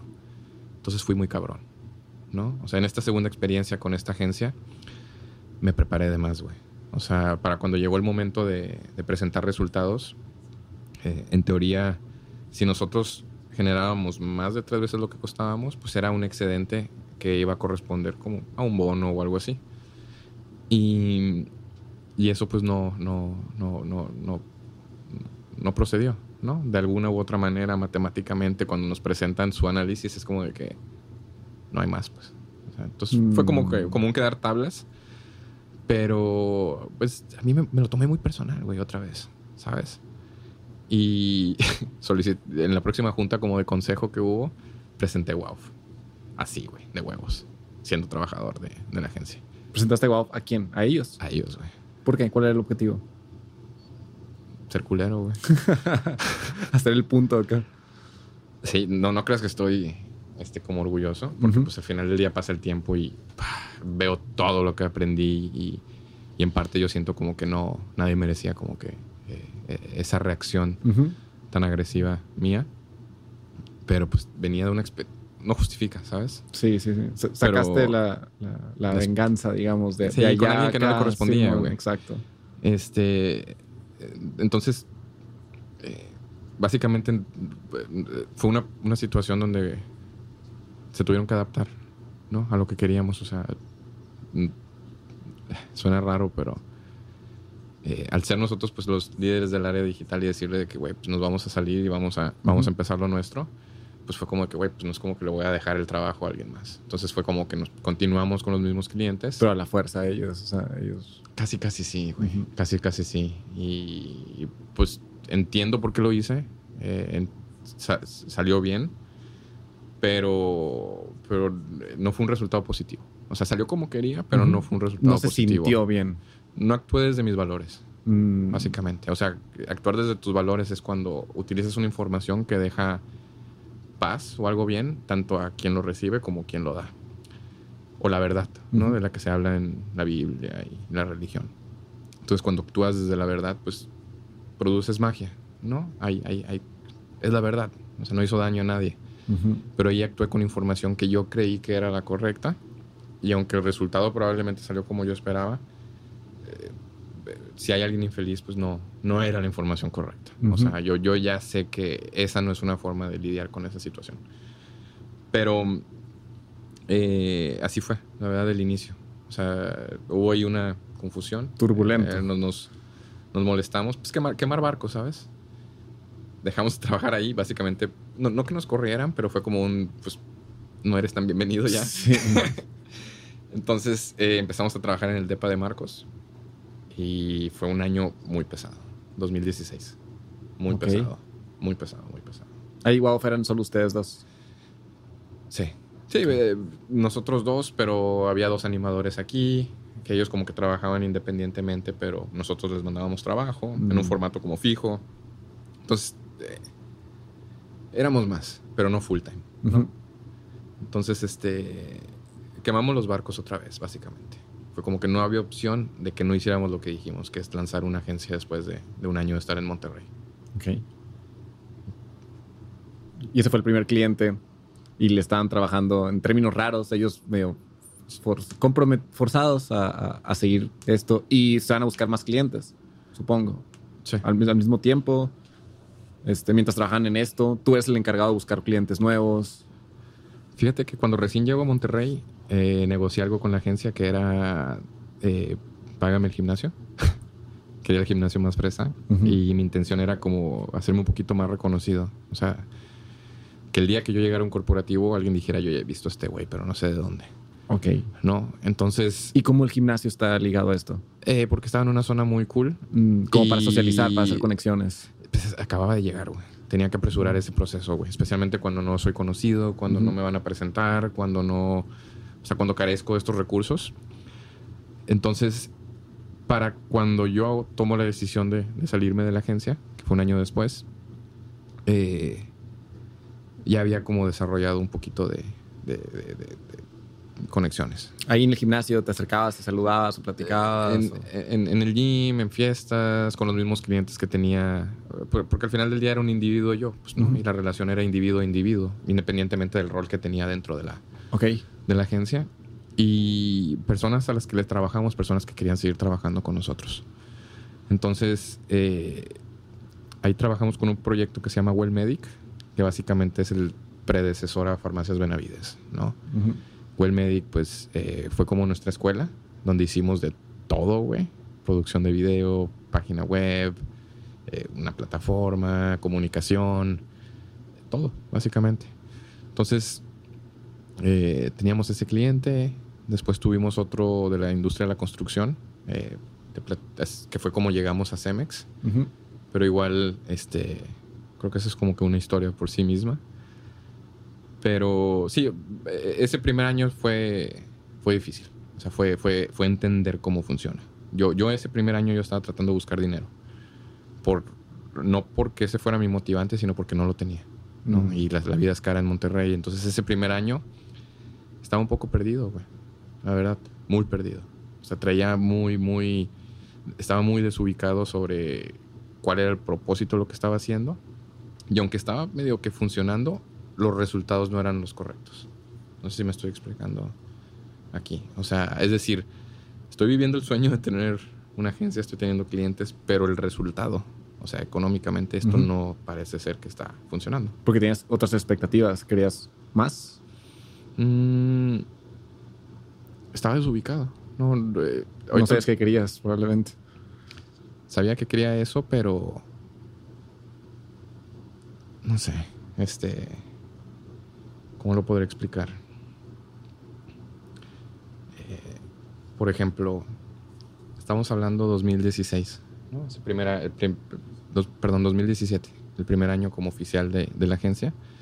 Y para diciembre del 2017, eh, creo que teníamos en la cuenta 16 mil pesos. Para dos personas que están viviendo en San Pedro, para pagar depas, comida. Eh, no teníamos ni carro, nos movíamos en, en Uber, entonces para pagar Uber, caminábamos a todos lados. Y, o sea, tenía clientes, y, pero, güey, no tenía dinero, güey. Entonces, yo recuerdo muy bien que en la pelea iba a cumplir ya los siete años, güey. O sea, el sueño que quería. Y yo estaba en la peor situación económica de, mi vida, ¿no? Eh, que digo, mucha gente he escuchado que está como que súper endeudada, pero pues para mí tener esa cantidad, números verdes todavía, gracias a Dios, pero era como de que, güey, o sea, yo no puedo estar manteniendo un negocio, ¿no? con deuda. O sea, este pedo tiene que ser autosustentable, güey, si no, no, si no hay algo mal, ¿no? Pero bueno. Y este, ese año nuevo, del 2017, básicamente tuve como mi despertar. O sea, cuando se cumplieron los siete años de la pelea y yo estaba con la peor situación económica, pasé como varios días solo. Eh, hubo una situación donde me quedé año nuevo solo. Sí, o sea, no lo pasé con familia, no lo pasé con amigos. Y me quedé pensando, güey, en por qué no estoy teniendo los resultados que quiero, güey. O sea, por qué le estoy echando un chingo de ganas, estoy haciendo todo lo que debería de hacer, mis productos son súper finos, eh, ¿sabes? Y, por qué no, no, no estoy teniendo resultados. Y entendí que, o sea, que lo estaba haciendo por lo económico, pero, pero más que nada estaba trabajando y no estaba sirviendo. O sea, eso era como que lo principal. O sea, hay, algo raro. O sea, hay, una fórmula que siento que creo que, descubrí. Pero es como, o sea, me di cuenta de, que todos tenemos justo lo necesario, ¿no? Justo, justo, justo. Este, voy a poner a lo mejor un ejemplo, que es este, supongamos pues un lavacarros, ¿no? o, alguien, alguna persona con escasos recursos que tiene tres hijos, pero los hijos no se mueren de hambre. Eso significa que mientras su incremento de, gastos ha, estado sucediendo, eh, eh, they, make it, ¿no? O sea, logran lo necesario para... Incremento de, responsabilidades. Sí, básicamente. O sea, siempre, siempre que hay un incremento de responsabilidades, la haces, ¿no? A nadie se le muere un perro porque tiene que comprar... O sea, no sé, no sé si me estoy explicando. Entonces, cuando evalúas la naturaleza es exactamente igual. Todo mundo tiene lo necesario cada ser, ser vivo, o sea, en temas de recursos, nutrientes, pero lo necesario no es lo mismo para una hormiga que para un elefante, ¿no? hay, hay, distintos tipos de necesidad. Y un elefante vive en el Sahara, con, con escasa, escaso alimento, pero siempre obtiene justo lo necesario. Entonces, para mí era como de que, ok, entonces, ¿cómo, ¿cómo se puede relacionar como esta ley que existe en la naturaleza, donde todo funciona de forma simbiótica y perfecta? por qué nuestra realidad humana, por qué nuestra civilización, por qué en, el planeta que conocemos, por qué existe la desigualdad, por qué existe la pobreza, por qué existe la corrupción. O sea, como que, o sea, como que tratando de entender por qué está pasando esto. O sea, no puede ser solamente suerte, güey. Entonces, llegué como a una conclusión, ¿no? De que siempre queremos eh, lo, lo que no necesitamos. Yo quiero un mejor carro, yo quiero esto. Pero cuando nos enfocamos en servir, lo que necesitamos llega a nosotros. No sé si me estoy explicando. Un, bonito ejemplo podría ser en vez de preguntarme cuánto me van a pagar en un trabajo, tengo que estarme preguntando qué tanto puedo servir. Ok. O sea, eh, puede ser un cambio muy, muy, muy pequeño, pero al final del día la magia, creo yo, está ahí, en la utilización de los valores. Entonces, cuando uno se enfoca en cómo ganar dinero, estás tratando de pedir, pues. Estás tratando de tú quitar, güey. Y cuando uno se enfoca en encontrar una oportunidad de servir, el dinero es irrelevante, güey, porque de acuerdo a tu servicio va a ser tu remuneración. Entonces, la fórmula, o, en poco, o en resumen, lo, lo, que yo entendí es de que mi abundancia económica siempre va a estar directamente proporcional a mi capacidad de servicio. Ok. O sea, es decir, eh, si yo vendo panes o jericayas o, postres, lo que sea, y lo hago por amor y me gusta lo que hago, pero solo puedo hacer 24 al día, va a haber alguien, güey, que me va a decir, yo quiero 100. Yo tengo dos opciones, ¿no? Decir, no puedo hacer 100, porque tengo una estufa que solo me da capacidad para 24. O puedo decir, no te preocupes, yo no te voy a quedar mal. Yo te voy a hacer la 100. Esa es la capacidad de servicio de la que hablas. Exacto. Y a partir de ahí se detonan más cosas como metafísicas o como les queramos llamar. Pero cuando uno se compromete, suceden dos cosas, ¿no? Eh, para, para lograr una creación necesitamos la información y los recursos. La creación es eso. La creación es básicamente, no sé si has escuchado de la madre tierra y, y Dios como masculino. Es como básicamente la ley de polaridad, donde Dios representa la información, puede ser vista desde un punto de vista físico como la información genética, o puede ser visto como la información de instinto, como cada animal ya viene con su información, como los gatos se mueven como gatos, los perros como perros, esta raza en particular de una forma diferente. Entonces ya todo trae su, información. Entonces, a lo mejor me estoy perdiendo un poco, pero eso es el padre, la información. Y la madre básicamente es la, la madre tierra, ¿no? Los recursos. Cuando tú mezclas ambos se produce la creación. Ser humano, pero en el mundo de las ideas, este, yo, yo, yo, yo identifiqué dos cosas. La información para lograr algo, saber qué es lo que quiero lograr, y luego conseguir los recursos. El cómo atraigo ambas cosas a mí es exactamente el mismo proceso. Es mediante compromiso. ¿Cómo sé yo lo que tengo que hacer para un cliente o qué ofrecerle o cuál es la solución que necesitan? Yo no la busco en un libro yo solo me comprometo y sé que lo voy a hacer. Yo al día siguiente despierto con la respuesta. Ok, y ahí, y, ¿qué significa comprometerse? O sea, un, cliente te, o algo, tú ves una necesidad en algún lado y dices, yo te, yo te la cumplo, te la cumplo para tal fecha o lo que sea. El, compromiso es un valor. Entonces, haz de cuenta que el compromiso existe en el, en el, en el plano espiritual. ¿no? es, es, un valor, pertenece a nuestra conciencia. Entonces, esto está ajeno acá, ¿no? En el mundo físico, un compromiso se podía haber representado por un contrato. Ok.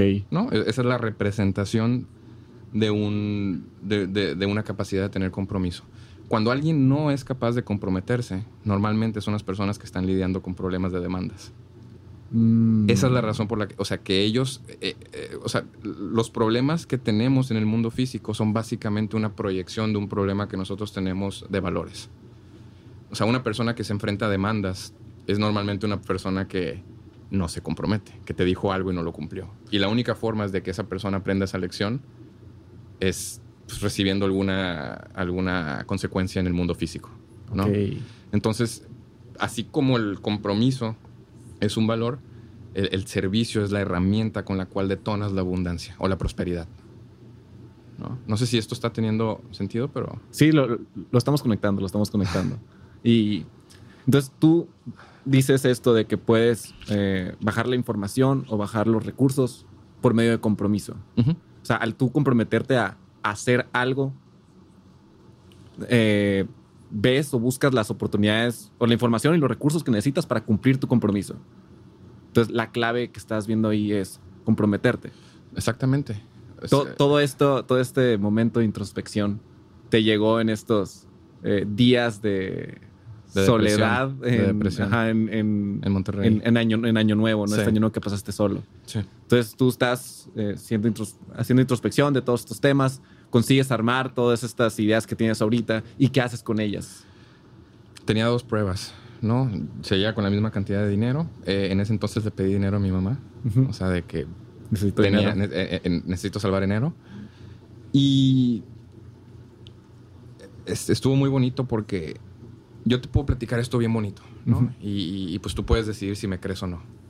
Pero cuando uno pone en práctica información nueva o haces algo como nunca lo habías intentado, es cuando se produce la magia, ¿no? Es cuando en tu realidad física sucede algo que nunca te imaginaste que iba a suceder. Entonces yo tenía dos juntas. Una era con Parque Plaza Sésamo en Monterrey y era para cerrar una página, la verdad, chida.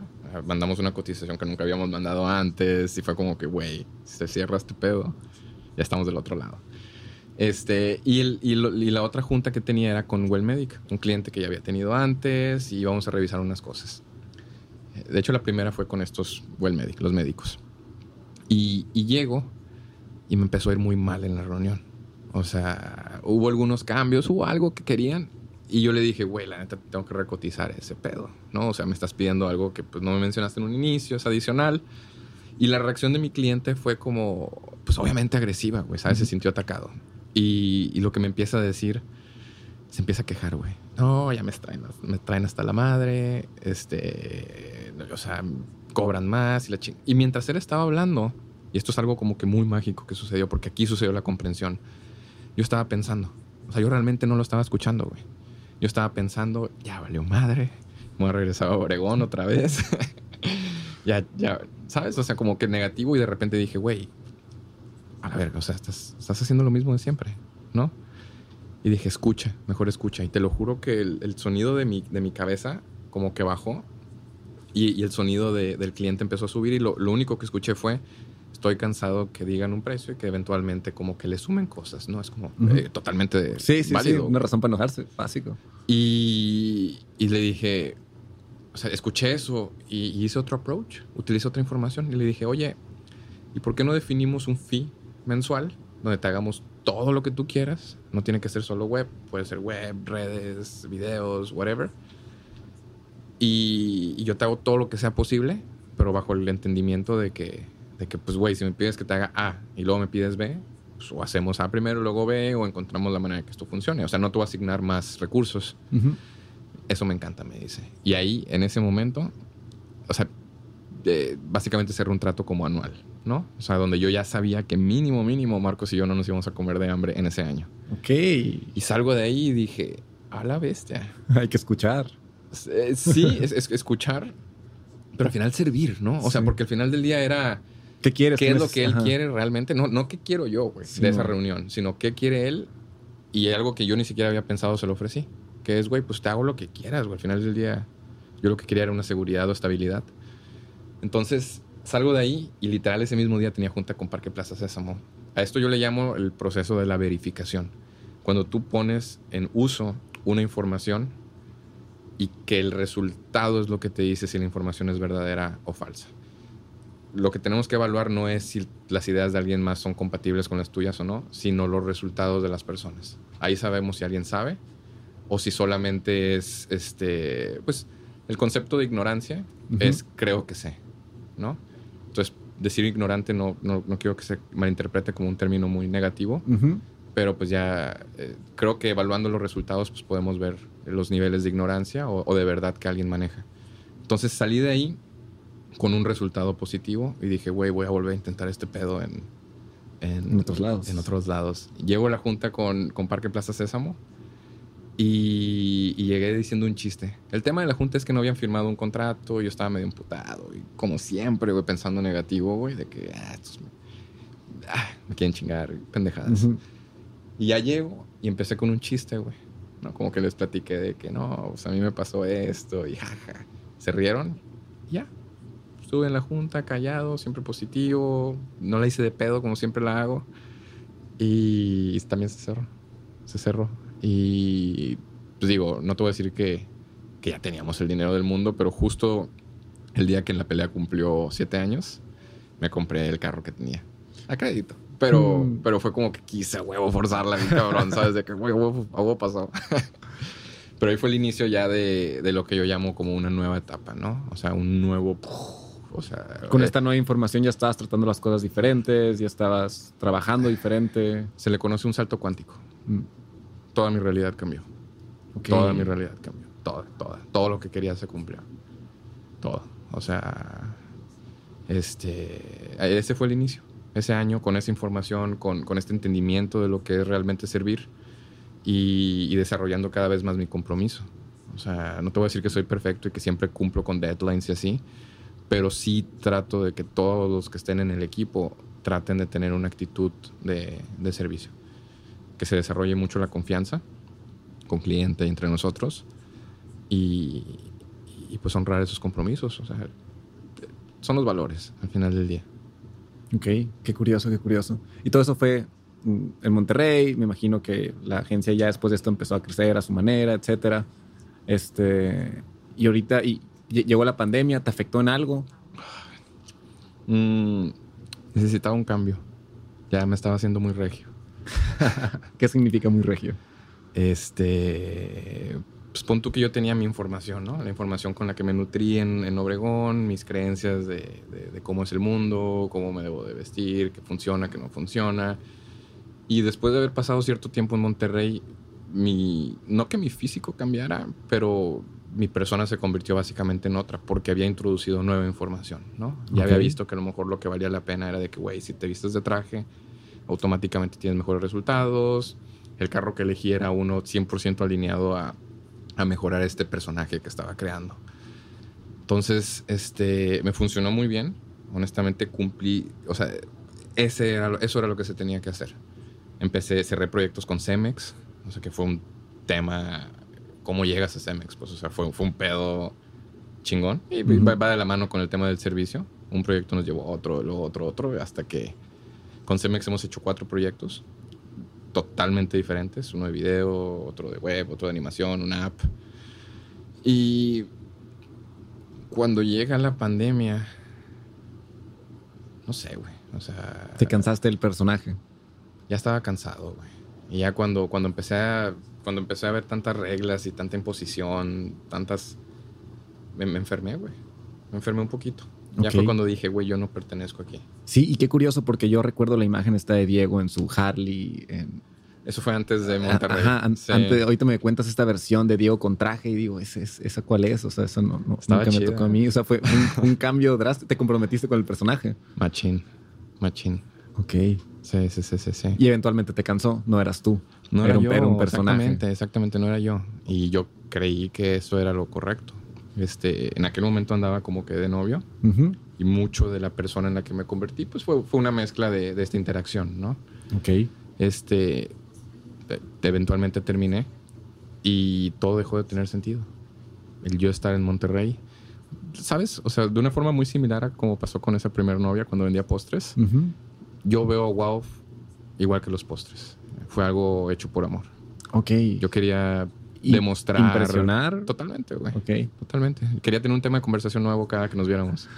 ¿Sabes? De que. ¿Te acuerdas lo que te dije? Sí, sí, pasó, sí. Pasó. Pasó, pasó, ¿sabes? Y, y, pues eso se volvió adictivo, güey. O sea. Ok. Como que quería presumir. O sea, no presumir en el mal, en el mal plan, sino como demostrarte que no era Lo logré. Sí, aquí están evidencias de mis logros. Sí, sí, sí, sí. Ok. Y cuando esto cuando la relación, relación se acaba, pues perdí mucho propósito. Porque muchas de las decisiones que había tomado estaban alineadas a, a, esta realidad que quería vivir, eh, a, no solo lo que a mí me motivaba, sino probablemente indirectamente, y, no es culpa de la otra persona, pero tal vez yo también quería cumplir otras expectativas. Entonces, este, pues, cuando, cuando, esto no está, pues ya tuve que tomar decisiones pues, de, de a la verga como sano, pues. Ok, ¿no? O sea, no, el éxito laboral no me trajo la felicidad. Como todos, yo pensé que, que cumplir este sueño sí era la meta y ibas a llegar a eso y iba a estar la felicidad total al final todo del lo camino. que no tenía. Exacto. Ok, y... llegas a eso, encuentras y ¿qué haces? Uh... otro momento de introspección, seguro.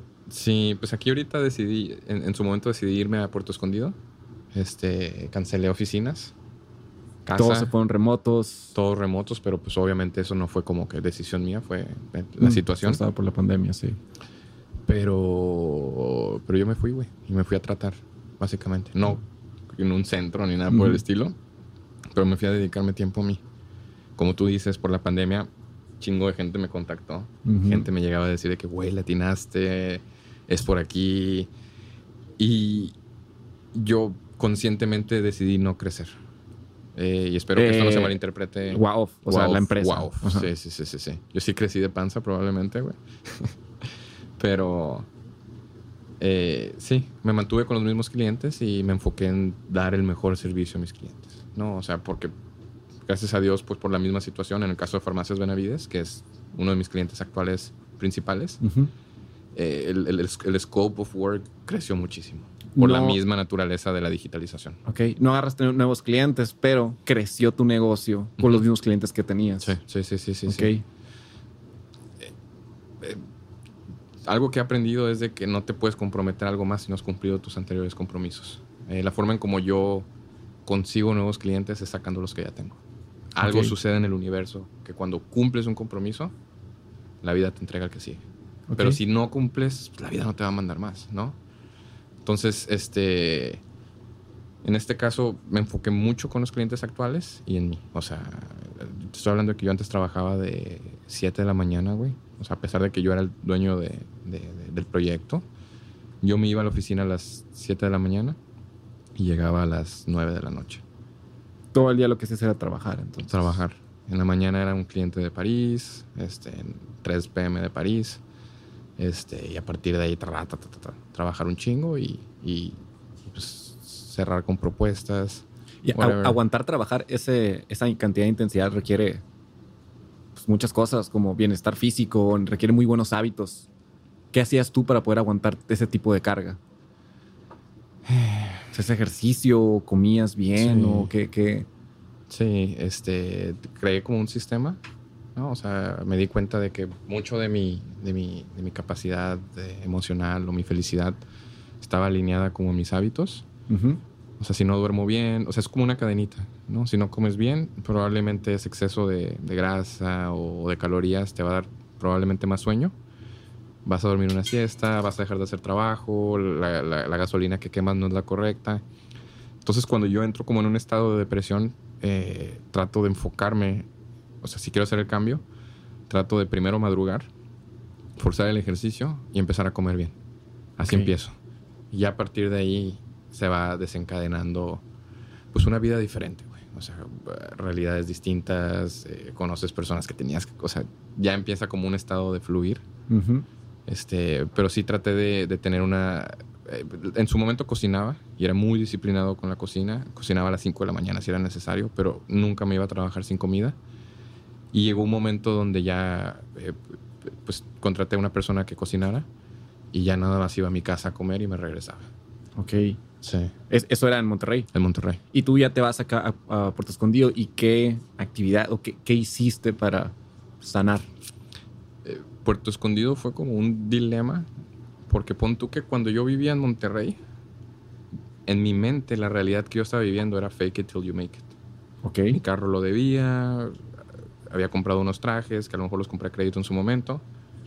Digo, pues los pagué, ¿sabes? Pero, pero las oficinas que tenía las compartía, ¿no? Obviamente en, la publicidad que hacía era como que son mis oficinas, pero pues ya en, en, real life era como que una realidad un poquito diferente. Al final del día, pues trabajábamos en la misma oficina, o sea, no, no era un tema relevante, pero a nivel personal yo sentía que no estaba ahí. Obviamente no es lo mismo cerrar un proyecto que ver la manifestación física de, de qué hizo ese proyecto en tu vida. ¿no? Puedes tú cerrar el contrato y dices, ya la hice. Pero el proceso de que eso suceda va a tardar. Entonces, de la misma manera, para mí el éxito fue algo que llegó, o sea, eh, me, hizo, me, me, hizo ver el tiempo muy raro. Entonces, yo estando en Monterrey, era como fake it till you make it.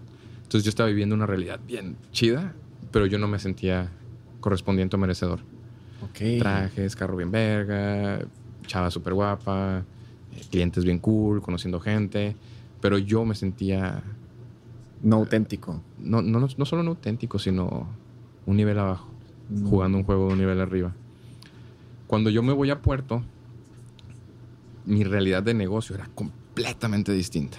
Ya lo había logrado, pero ya no tenía oficinas físicas, ya no tenía esa realidad, güey, para aferrarme a ella y decir yo soy esta persona, güey. Yo ya era un personaje completamente distinto, güey. Pelo largo, me dejé crecer la barba, usaba chanclas nada más, traje de baño. Y cuando me veía en el espejo veía una versión que no era yo, ¿no? O sea, o, totalmente diferente a, a, quien era ese Diego que tampoco sentía que era yo. Entonces, a, lo que quiero llegar nada más es como que... Ahí fue donde empecé a aprender de que, verga, los momentos se van ultra rápido, ¿sabes? Y, realmente no valoramos nada, pues. O sea, yo no disfruté mi etapa en Monterrey, güey, porque nunca me sentí merecedor. Cuando al fin sentí que wow era una realidad, yo ya no tenía ese, esa realidad para, para verla. Obviamente existe wow y, de alguna manera pues todos estamos trabajando distribuidos, pero no sé, una disociación, ¿sabes? De, del tiempo y, entonces, yo estar en, Puerto Escondido fue como entender eso. ¿Sabes? De que, güey, ¿por qué me está yendo mejor cuando estoy haciendo menos trabajo, ¿no? Que, he hecho. Cuando más me chingué, cuando más le eché ganas, cuando más me desvelaba, no lo veía. Y, ya cuando estaba finalmente viviendo de, la cosecha de eso, ya mi vida era otra. Hmm. Digo, entonces yo creo que mucho de Puerto fue eso. O sea, como lidiar con con eso y darle propósito al por qué estaba viviendo esa vida. O sea, por qué nos estaba yendo tan bien en, en, ese preciso momento. Entonces, fue, fue, mucho eso del enfoque. Ok, ¿y, y qué, qué buscabas al ir a Puerto Escondido? O sea, desconectarte de aquello, descansar. Descansar. Eh, ¿Era parte, ir a Puerto Escondido, era parte del personaje? No. ¿O era un escape del personaje? ¿Trabajabas menos? ¿Trabajabas desde casa? Trabajaba desde casa. El internet es un pedo mundial. pero. Gracias. ¿Estabas solo? Estaba solo. Estaba solo. ¿Pasabas mucho tiempo solo entonces? Bastante, bastante. Y. ¿Con tu perro? Con mi perrito. Ah, sí. Y fíjate que. Algo que aprendí es de que. Ya ves que vemos la vida como algo muy lineal, ¿no? Es decir, de que estudio, termino de estudiar, hago prácticas, trabajo. Si tengo pareja, pues voy avanzando. Entonces vemos como esta vida de una manera, lo que nos contaron, ¿no? Que por los resultados que hemos visto en, la vida de, padres o de otros adultos, pues sabemos que es información falsa, porque los resultados no son positivos. Sí, no, no, hay evidencia de que, de que, mm, sea, funcione. exactamente. Entonces, yo he estado en contra de, de, esto que ya está predefinido, ¿no? ¿Por qué? Porque no veo que funcione. Entonces, algo que yo considero muy sano es escapar, güey. O sea, es, eh, quien crees que eres, destruirlo y empezar otra vez en otro lugar, güey. Porque, porque si no dejas de aprender, pues... Sí, sí, sí. Y la información que sobrevive es la información que es valiosa, es la que se tiene que quedar. Es que la verdad siempre te acompaña. O sea, entonces, este... Eh, las comprensiones, pues. Es, indestruible la verdad. Cuando te destruye, solo se destruye Lo, que no, lo que no es verdad. Es, es, correcto, exactamente. Exactamente. O sea, en teoría somos como una composición triple. O sea, de que si, nos preguntamos quién, quién soy, ¿no? pues, te voy a decir Diego Pérez, o, el hijo de tal, o alguien de Obregón. Pero al final del día, ni una de esas eh, descripciones eh, realmente dice quién soy, ¿no? Entonces, eh, algo que a mí me cambió mucho la vida es como entender que, que sí soy un cuerpo, un cuerpo físico, ¿no? Compuesto de, de materia organizada mediante mi código genético, bla, bla, bla. Que también soy un cuerpo mental, ¿no? Donde suceden todos mis pensamientos, todas mis ideas, donde yo aprendo, donde yo guardo esa información, independientemente de si es verdad o falsa, ¿no? Esos son los dos tipos de información que guarda este segundo cuerpo mental. Y el tercer cuerpo, este, ahorita tú mencionaste algo que la verdad nunca se destruye. Y este tercer cuerpo, eso es lo que tiene. Te estoy hablando de que el cuerpo físico se desintegra al nosotros morir. El cuerpo mental se borra uno no va a despertar en su próxima vida teniendo la información que tenía en su vida pasada. O sea, eso no va a suceder. Lo que sí sucede y lo que determina dónde vamos a aparecer en nuestra próxima vida o cuál es la prueba que tenemos que pasar en nuestra próxima vida es la información que guardamos en este tercer campo, que es lo que se podría llamar a lo mejor como conciencia, que lo podríamos ver a lo mejor como una esfera que está mitad llena y mitad vacía. Entonces, ¿qué información va en esta esfera de conciencia. Si el cuerpo físico tiene información genética, eh, información de, de, nuestros instintos. Al final del día somos mitad animales. Y la información de mental tiene las verdades y las mentiras. Mentiras no de que no sea real, sino como que una falsedad. Algo que no sobrevive a alguna una prueba seria. Sí, exacto. Entonces, ¿qué información tiene la conciencia? Lo que la, la conciencia tiene son las comprensiones aprendidas. Cuando nosotros verificamos una verdad en el campo mental, pasa al... Se, convierte en, una verdad aprendida y se convierte en un desarrollo de conciencia.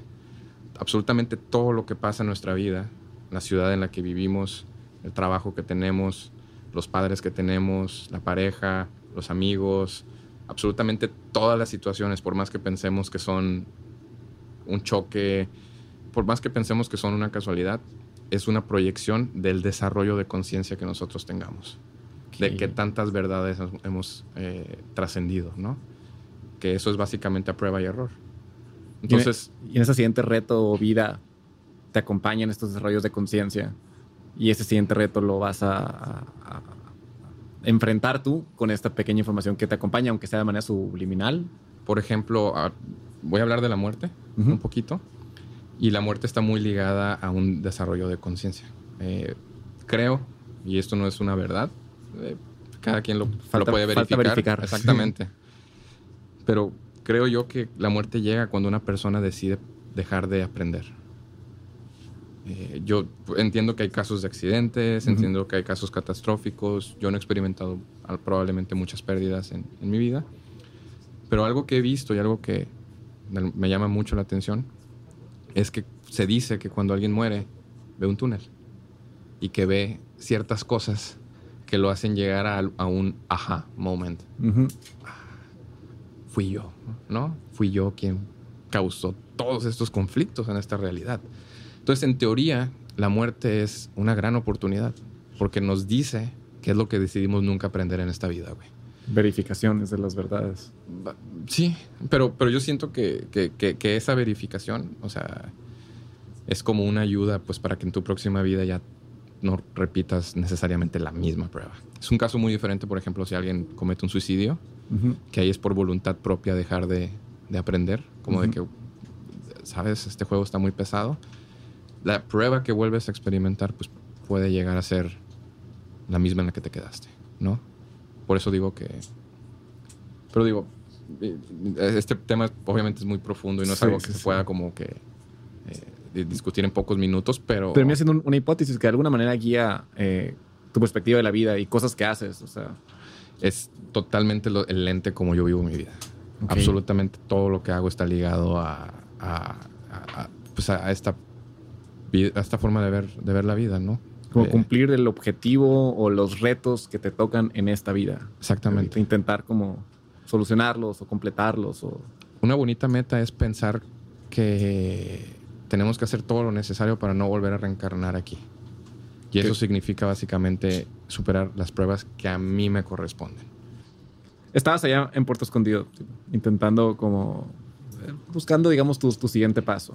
Pasas unos momentos allá y decides venirte a Obregón y ahorita estás en Obregón. ¿Qué haces aquí? Fíjate que estando allá en, Puerto Escondido conocí mucha gente muy metida en, el mundo de, eh, pues podría decir, cripto o de blockchain. Ok. Este, conocí a mucha gente que es reclutadora. Este, reclutadoras como en un nivel muy pesado, O sea, conocí una directiva de Spotify que lleva la cuenta de Joe Rogan. O sea, eh, al, al, yo irme a esta ciudad, básicamente me hice correspondiente de gente que estaba a como me gusta llamarlo, en un mismo nivel de conciencia que yo. Ok. Eh, digital Nomads, básicamente. Gen Crypto Millionaires. O sea, la verdad fue un momento clave este, este estos últimos dos años como para que mucha gente transfiriera sus riquezas de cripto a, assets físicos. Y Puerto es un lugar donde mucha gente que conozco ha estado allá realizando inversiones no digitales, ¿no? Y, estando allá me di cuenta de, de muchas cosas, güey. O sea, en temas de cómo, o sea, de, qué estoy haciendo. Por ejemplo, con WOW, eh, yo te lo puedo escribir mediante conceptos como una agencia. Pero yo utilizo un concepto para describir lo que hacemos, ¿no? Y una agencia, no me gusta describirlo como agencia porque el, tipo de agencia que eres, eh, está estrechamente ligado al tipo de producto que entregas. O sea, yo soy una agencia de branding, eso significa que hago branding. Entonces, cuando yo digo que soy una agencia digital, es lo más fácil para describirle a alguien qué es lo que hago. Pero te limitas. Pero me limita a, entregables, güey. Y, y, yo creo que el día de mañana una web no es lo que hoy conocemos como web. Okay. Va a ser un pedo completamente distinto, güey. No va a ser plano, güey. Va a ser un mundo. Entonces, falta tiempo, ¿no? Pero eh, a lo que quiero llegar es de que la forma en como nosotros desarrollamos como nuestro negocio es eh, como algo totalmente descentralizado que creo yo comparte muchos de los principios que he aprendido en temas de, blockchain y, estas nuevas tecnologías. Entonces, estando en Puerto, pues decido que, tengo que hacer como un, un, cambio en lo que estamos logrando ahorita con, con WOW. Este, sí somos una agencia por el hecho, o sea, una agencia es un prestador de servicios y hacemos proyectos para clientes y, así es como ganamos. Entonces, eh, para mí, esta era la única forma en la que me podía hacer de un equipo.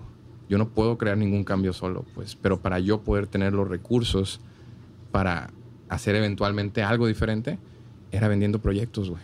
Era la única forma que me podía aprender. Sin embargo, mi objetivo nunca fue el tener una agencia. No, sé si me estoy explicando. Sí, o sea, tienes la agencia como, digamos, el pretexto para poder formar el equipo. es lo que te hace conseguir los recursos para lograr lo que tú quieras. Exactamente, exactamente. Pero lo, más importante o lo interesante es qué hago en el punto en el que estoy. Ok. Dedicarme a agarrar proyectos todo el tiempo. O sea, eso solo es crecer la agencia. Sí, sí. Y, pues tampoco está muy divertido, ¿sabes? O sea, yo no quiero ser una persona que haga el mismo. O sea, otras agencias que he visto en Monterrey, pues que es lo mismo y lo, mismo, más grande, lo mismo, y todos los negocios se ven iguales y, ya no estás haciendo nada diferente. Entonces, este, ahorita estamos en un punto donde qué podemos hacer con, con, el talento que tenemos. Y una de las realizaciones que tuve estando allá en Puerto Escondido es de que, de que realmente como WOW lo que somos es un, un, una conexión entre clientes de muy, muy alto perfil y gente muy, muy, muy talentosa lo que, lo que se ha construido, más allá de un portafolio cool o una marca una imagen, realmente lo que se ha construido es la infraestructura donde esta comunicación, interacción o flujo de abundancia entre creativos y clientes sucede. Entonces, ahorita pues muchos, muchos de, mis de mis planes involucran el llevar esta infraestructura que es WOW a servir a más gente, pero no solo a más clientes, sino también a más creativos. Yo creo que hay una responsabilidad doble en, temas de, que mediante, mediante la agencia, si la queremos describir como agencia, este, pues güey, yo ya tengo contadores, eh, machotes legales, experiencia para cerrar proyectos, capacidad de project management, super pro. Pues, obviamente un equipo de trabajo, pero, pero al final del día estas cosas que ya hacemos, así como las hago para mí, las puedo hacer para mil diseñadores más. Entonces, ¿cómo puedo, o sea, cómo puedo hacer que los creativos se dediquen solo a crear, güey? O sea, y, ahorita estoy como que tratan, tratando de automatizarme, básicamente. Quiero encontrar la forma de que el crecimiento y la solución de problemas de mi agencia, llamándolo como un concepto, eh, sea a través de tecnología y no a través de gente. No quiero hacer nada como lo enseñó la escuela, güey, porque ellos no tienen las respuestas, ¿sabes? O sea, ellos no creo que sepan qué es lo que va a venir. Y siento yo que nuestra generación de alguna manera este, pertenecemos al mundo que se está creando. Por eso lo estamos haciendo. Entonces, por eso nada hace sentido, güey. Por eso todo es incongruente.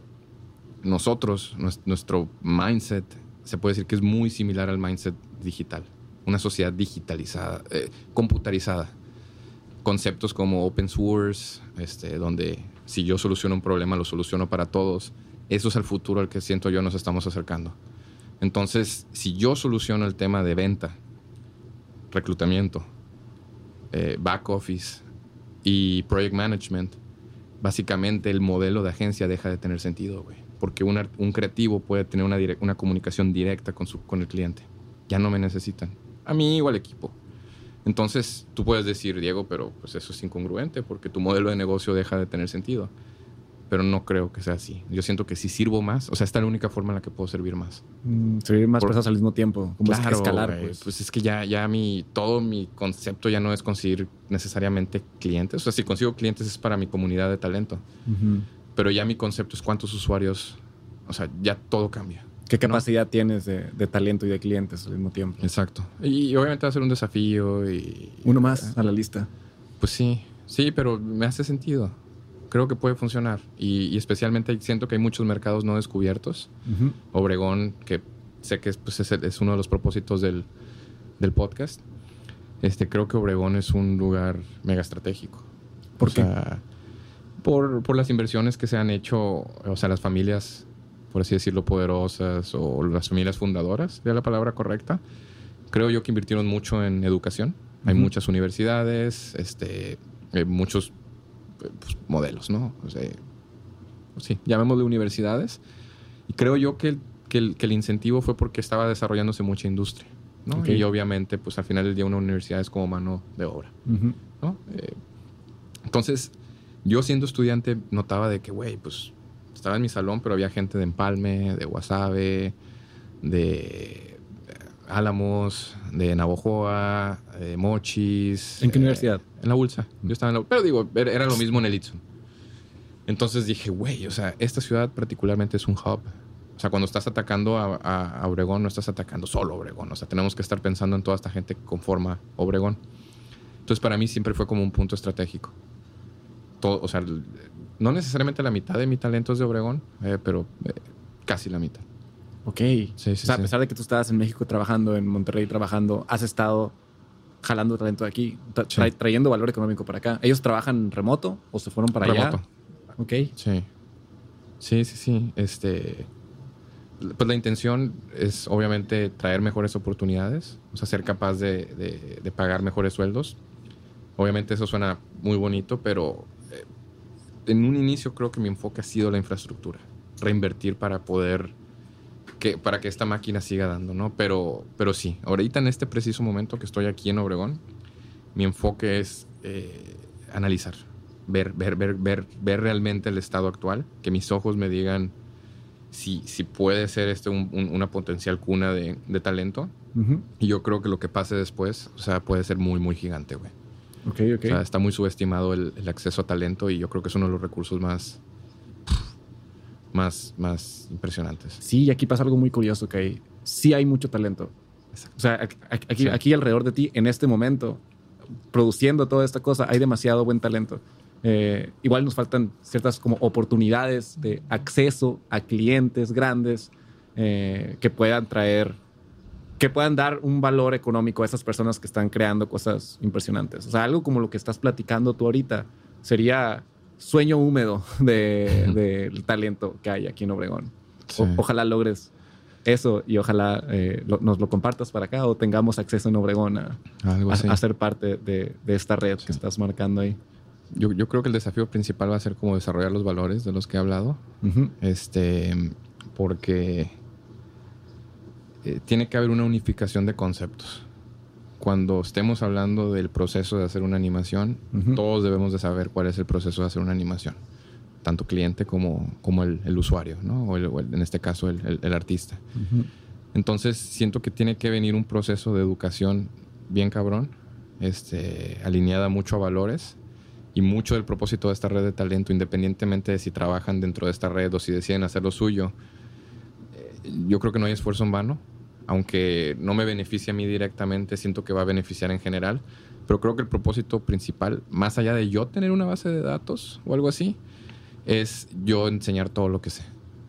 O sea, tengo que compartirlo, O sea, es, parte. Tú lo haces bastante bien. En mi opinión, todos estos proyectos han sido como que dar. Y, y en este caso, pues sí, güey. O sea, mientras yo pueda seguir accediendo a clientes de muy, muy alto perfil, yo siento que siempre va a haber este talento dispuesto a trabajar y mi intención es que sea lo más justo posible. O sea, lo más, eh, no solo económico, ¿sabes? Pero, por ejemplo, nadie que trabaja conmigo de mi equipo creativo lidia con cliente. Ok, ellos hacen lo suyo nomás. Hacen absolutamente nada más lo suyo. Ok. Y les, o sea, se preparan documentos donde, por ejemplo, en, la agencia, por decirle un nombre. Luego le encontraremos un, nombre más, más adecuado a esto. Pero bueno, dentro de la agencia no tenemos, por ejemplo, horarios. Hay personas que asumen responsabilidades donde hay más horarios, ¿no? Donde tienen que tener más disponibilidad.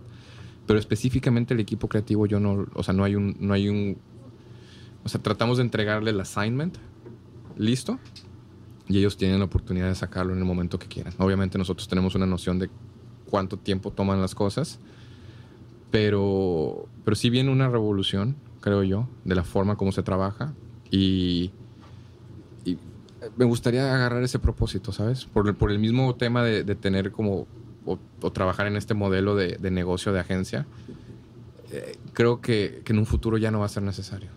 O sea, el modelo va a dejar de tener sentido. Sí, sí. Y eh, estoy de acuerdo. Yo habiendo, llevo dos, dos años trabajando en una agencia y se empieza a ver que cómo llegan todos estos proyectos. Hay muchas cosas que se repiten entre ellos. Y hay veces que estás reinventando la rueda en cada proyecto, cuando realmente las cosas se repiten, como el proceso que mencionaste tú de hacer una animación. Y toda esa información eh, pues ya está publicada en Internet. O sea, ya incluso entre todas las agencias que hay en el mundo, todas están tendiendo hacia el mismo proceso aunque sean diferentes creativos y sean diferentes clientes, el proceso de que va en medio de la agencia, sí veo cómo se está repitiendo. Eh, estoy de acuerdo que se debe poder como llegar a un punto medio y ojalá resolver este punto medio. Em, te lo aplaudo, ojalá, ojalá se logre. Eh, va a ser logrado, seas tú, sea alguien más, estoy 100% seguro, se va a hacer un DAO de, de, de, este, resolver este problema, no para darle acceso. Y es algo que hemos intentado hacer acá o que aspiramos a hacer acá, en Obregón o en el mundo, que es como tenemos estos, este talento acá, ojalá pudiéramos darle acceso a clientes, eh, que suave que estés creciendo esto, ojalá encuentres más talento por acá, que suave que para nosotros en Obregón llegara un poco más de valor económico para que la gente pueda sostenerse aquí, que no se nos escape el, el talento, que no tengan que irse a otro lugar para desarrollarse. Te lo aplaudimos. Ojalá te funcione. Este, ojalá luego vuelvas aquí a, hacer otro episodio donde nos platiques cómo ya está funcionando todo esto. Eh, pero mientras tanto, para no hacerlo más largo, pues te agradezco mucho eh, que te hayas tomado el tiempo de venir a platicar acá con nosotros. Maravillosa plática eh, lo que sea que necesites de, de, este equipo de talento que tienes aquí. Eh, ojalá te sirva para, para, probar en la red. Y nada, felicidades por todo lo que estás haciendo. Ojalá encuentres no, lo que sea que estés buscando. Y, y, podríamos pasar más horas hablando, pues hay que partirlo en otro capítulo. No te preocupes. Y sea como sea. Salud, gracias bro. por participar. Salud. Gracias. Eh. Se acabó.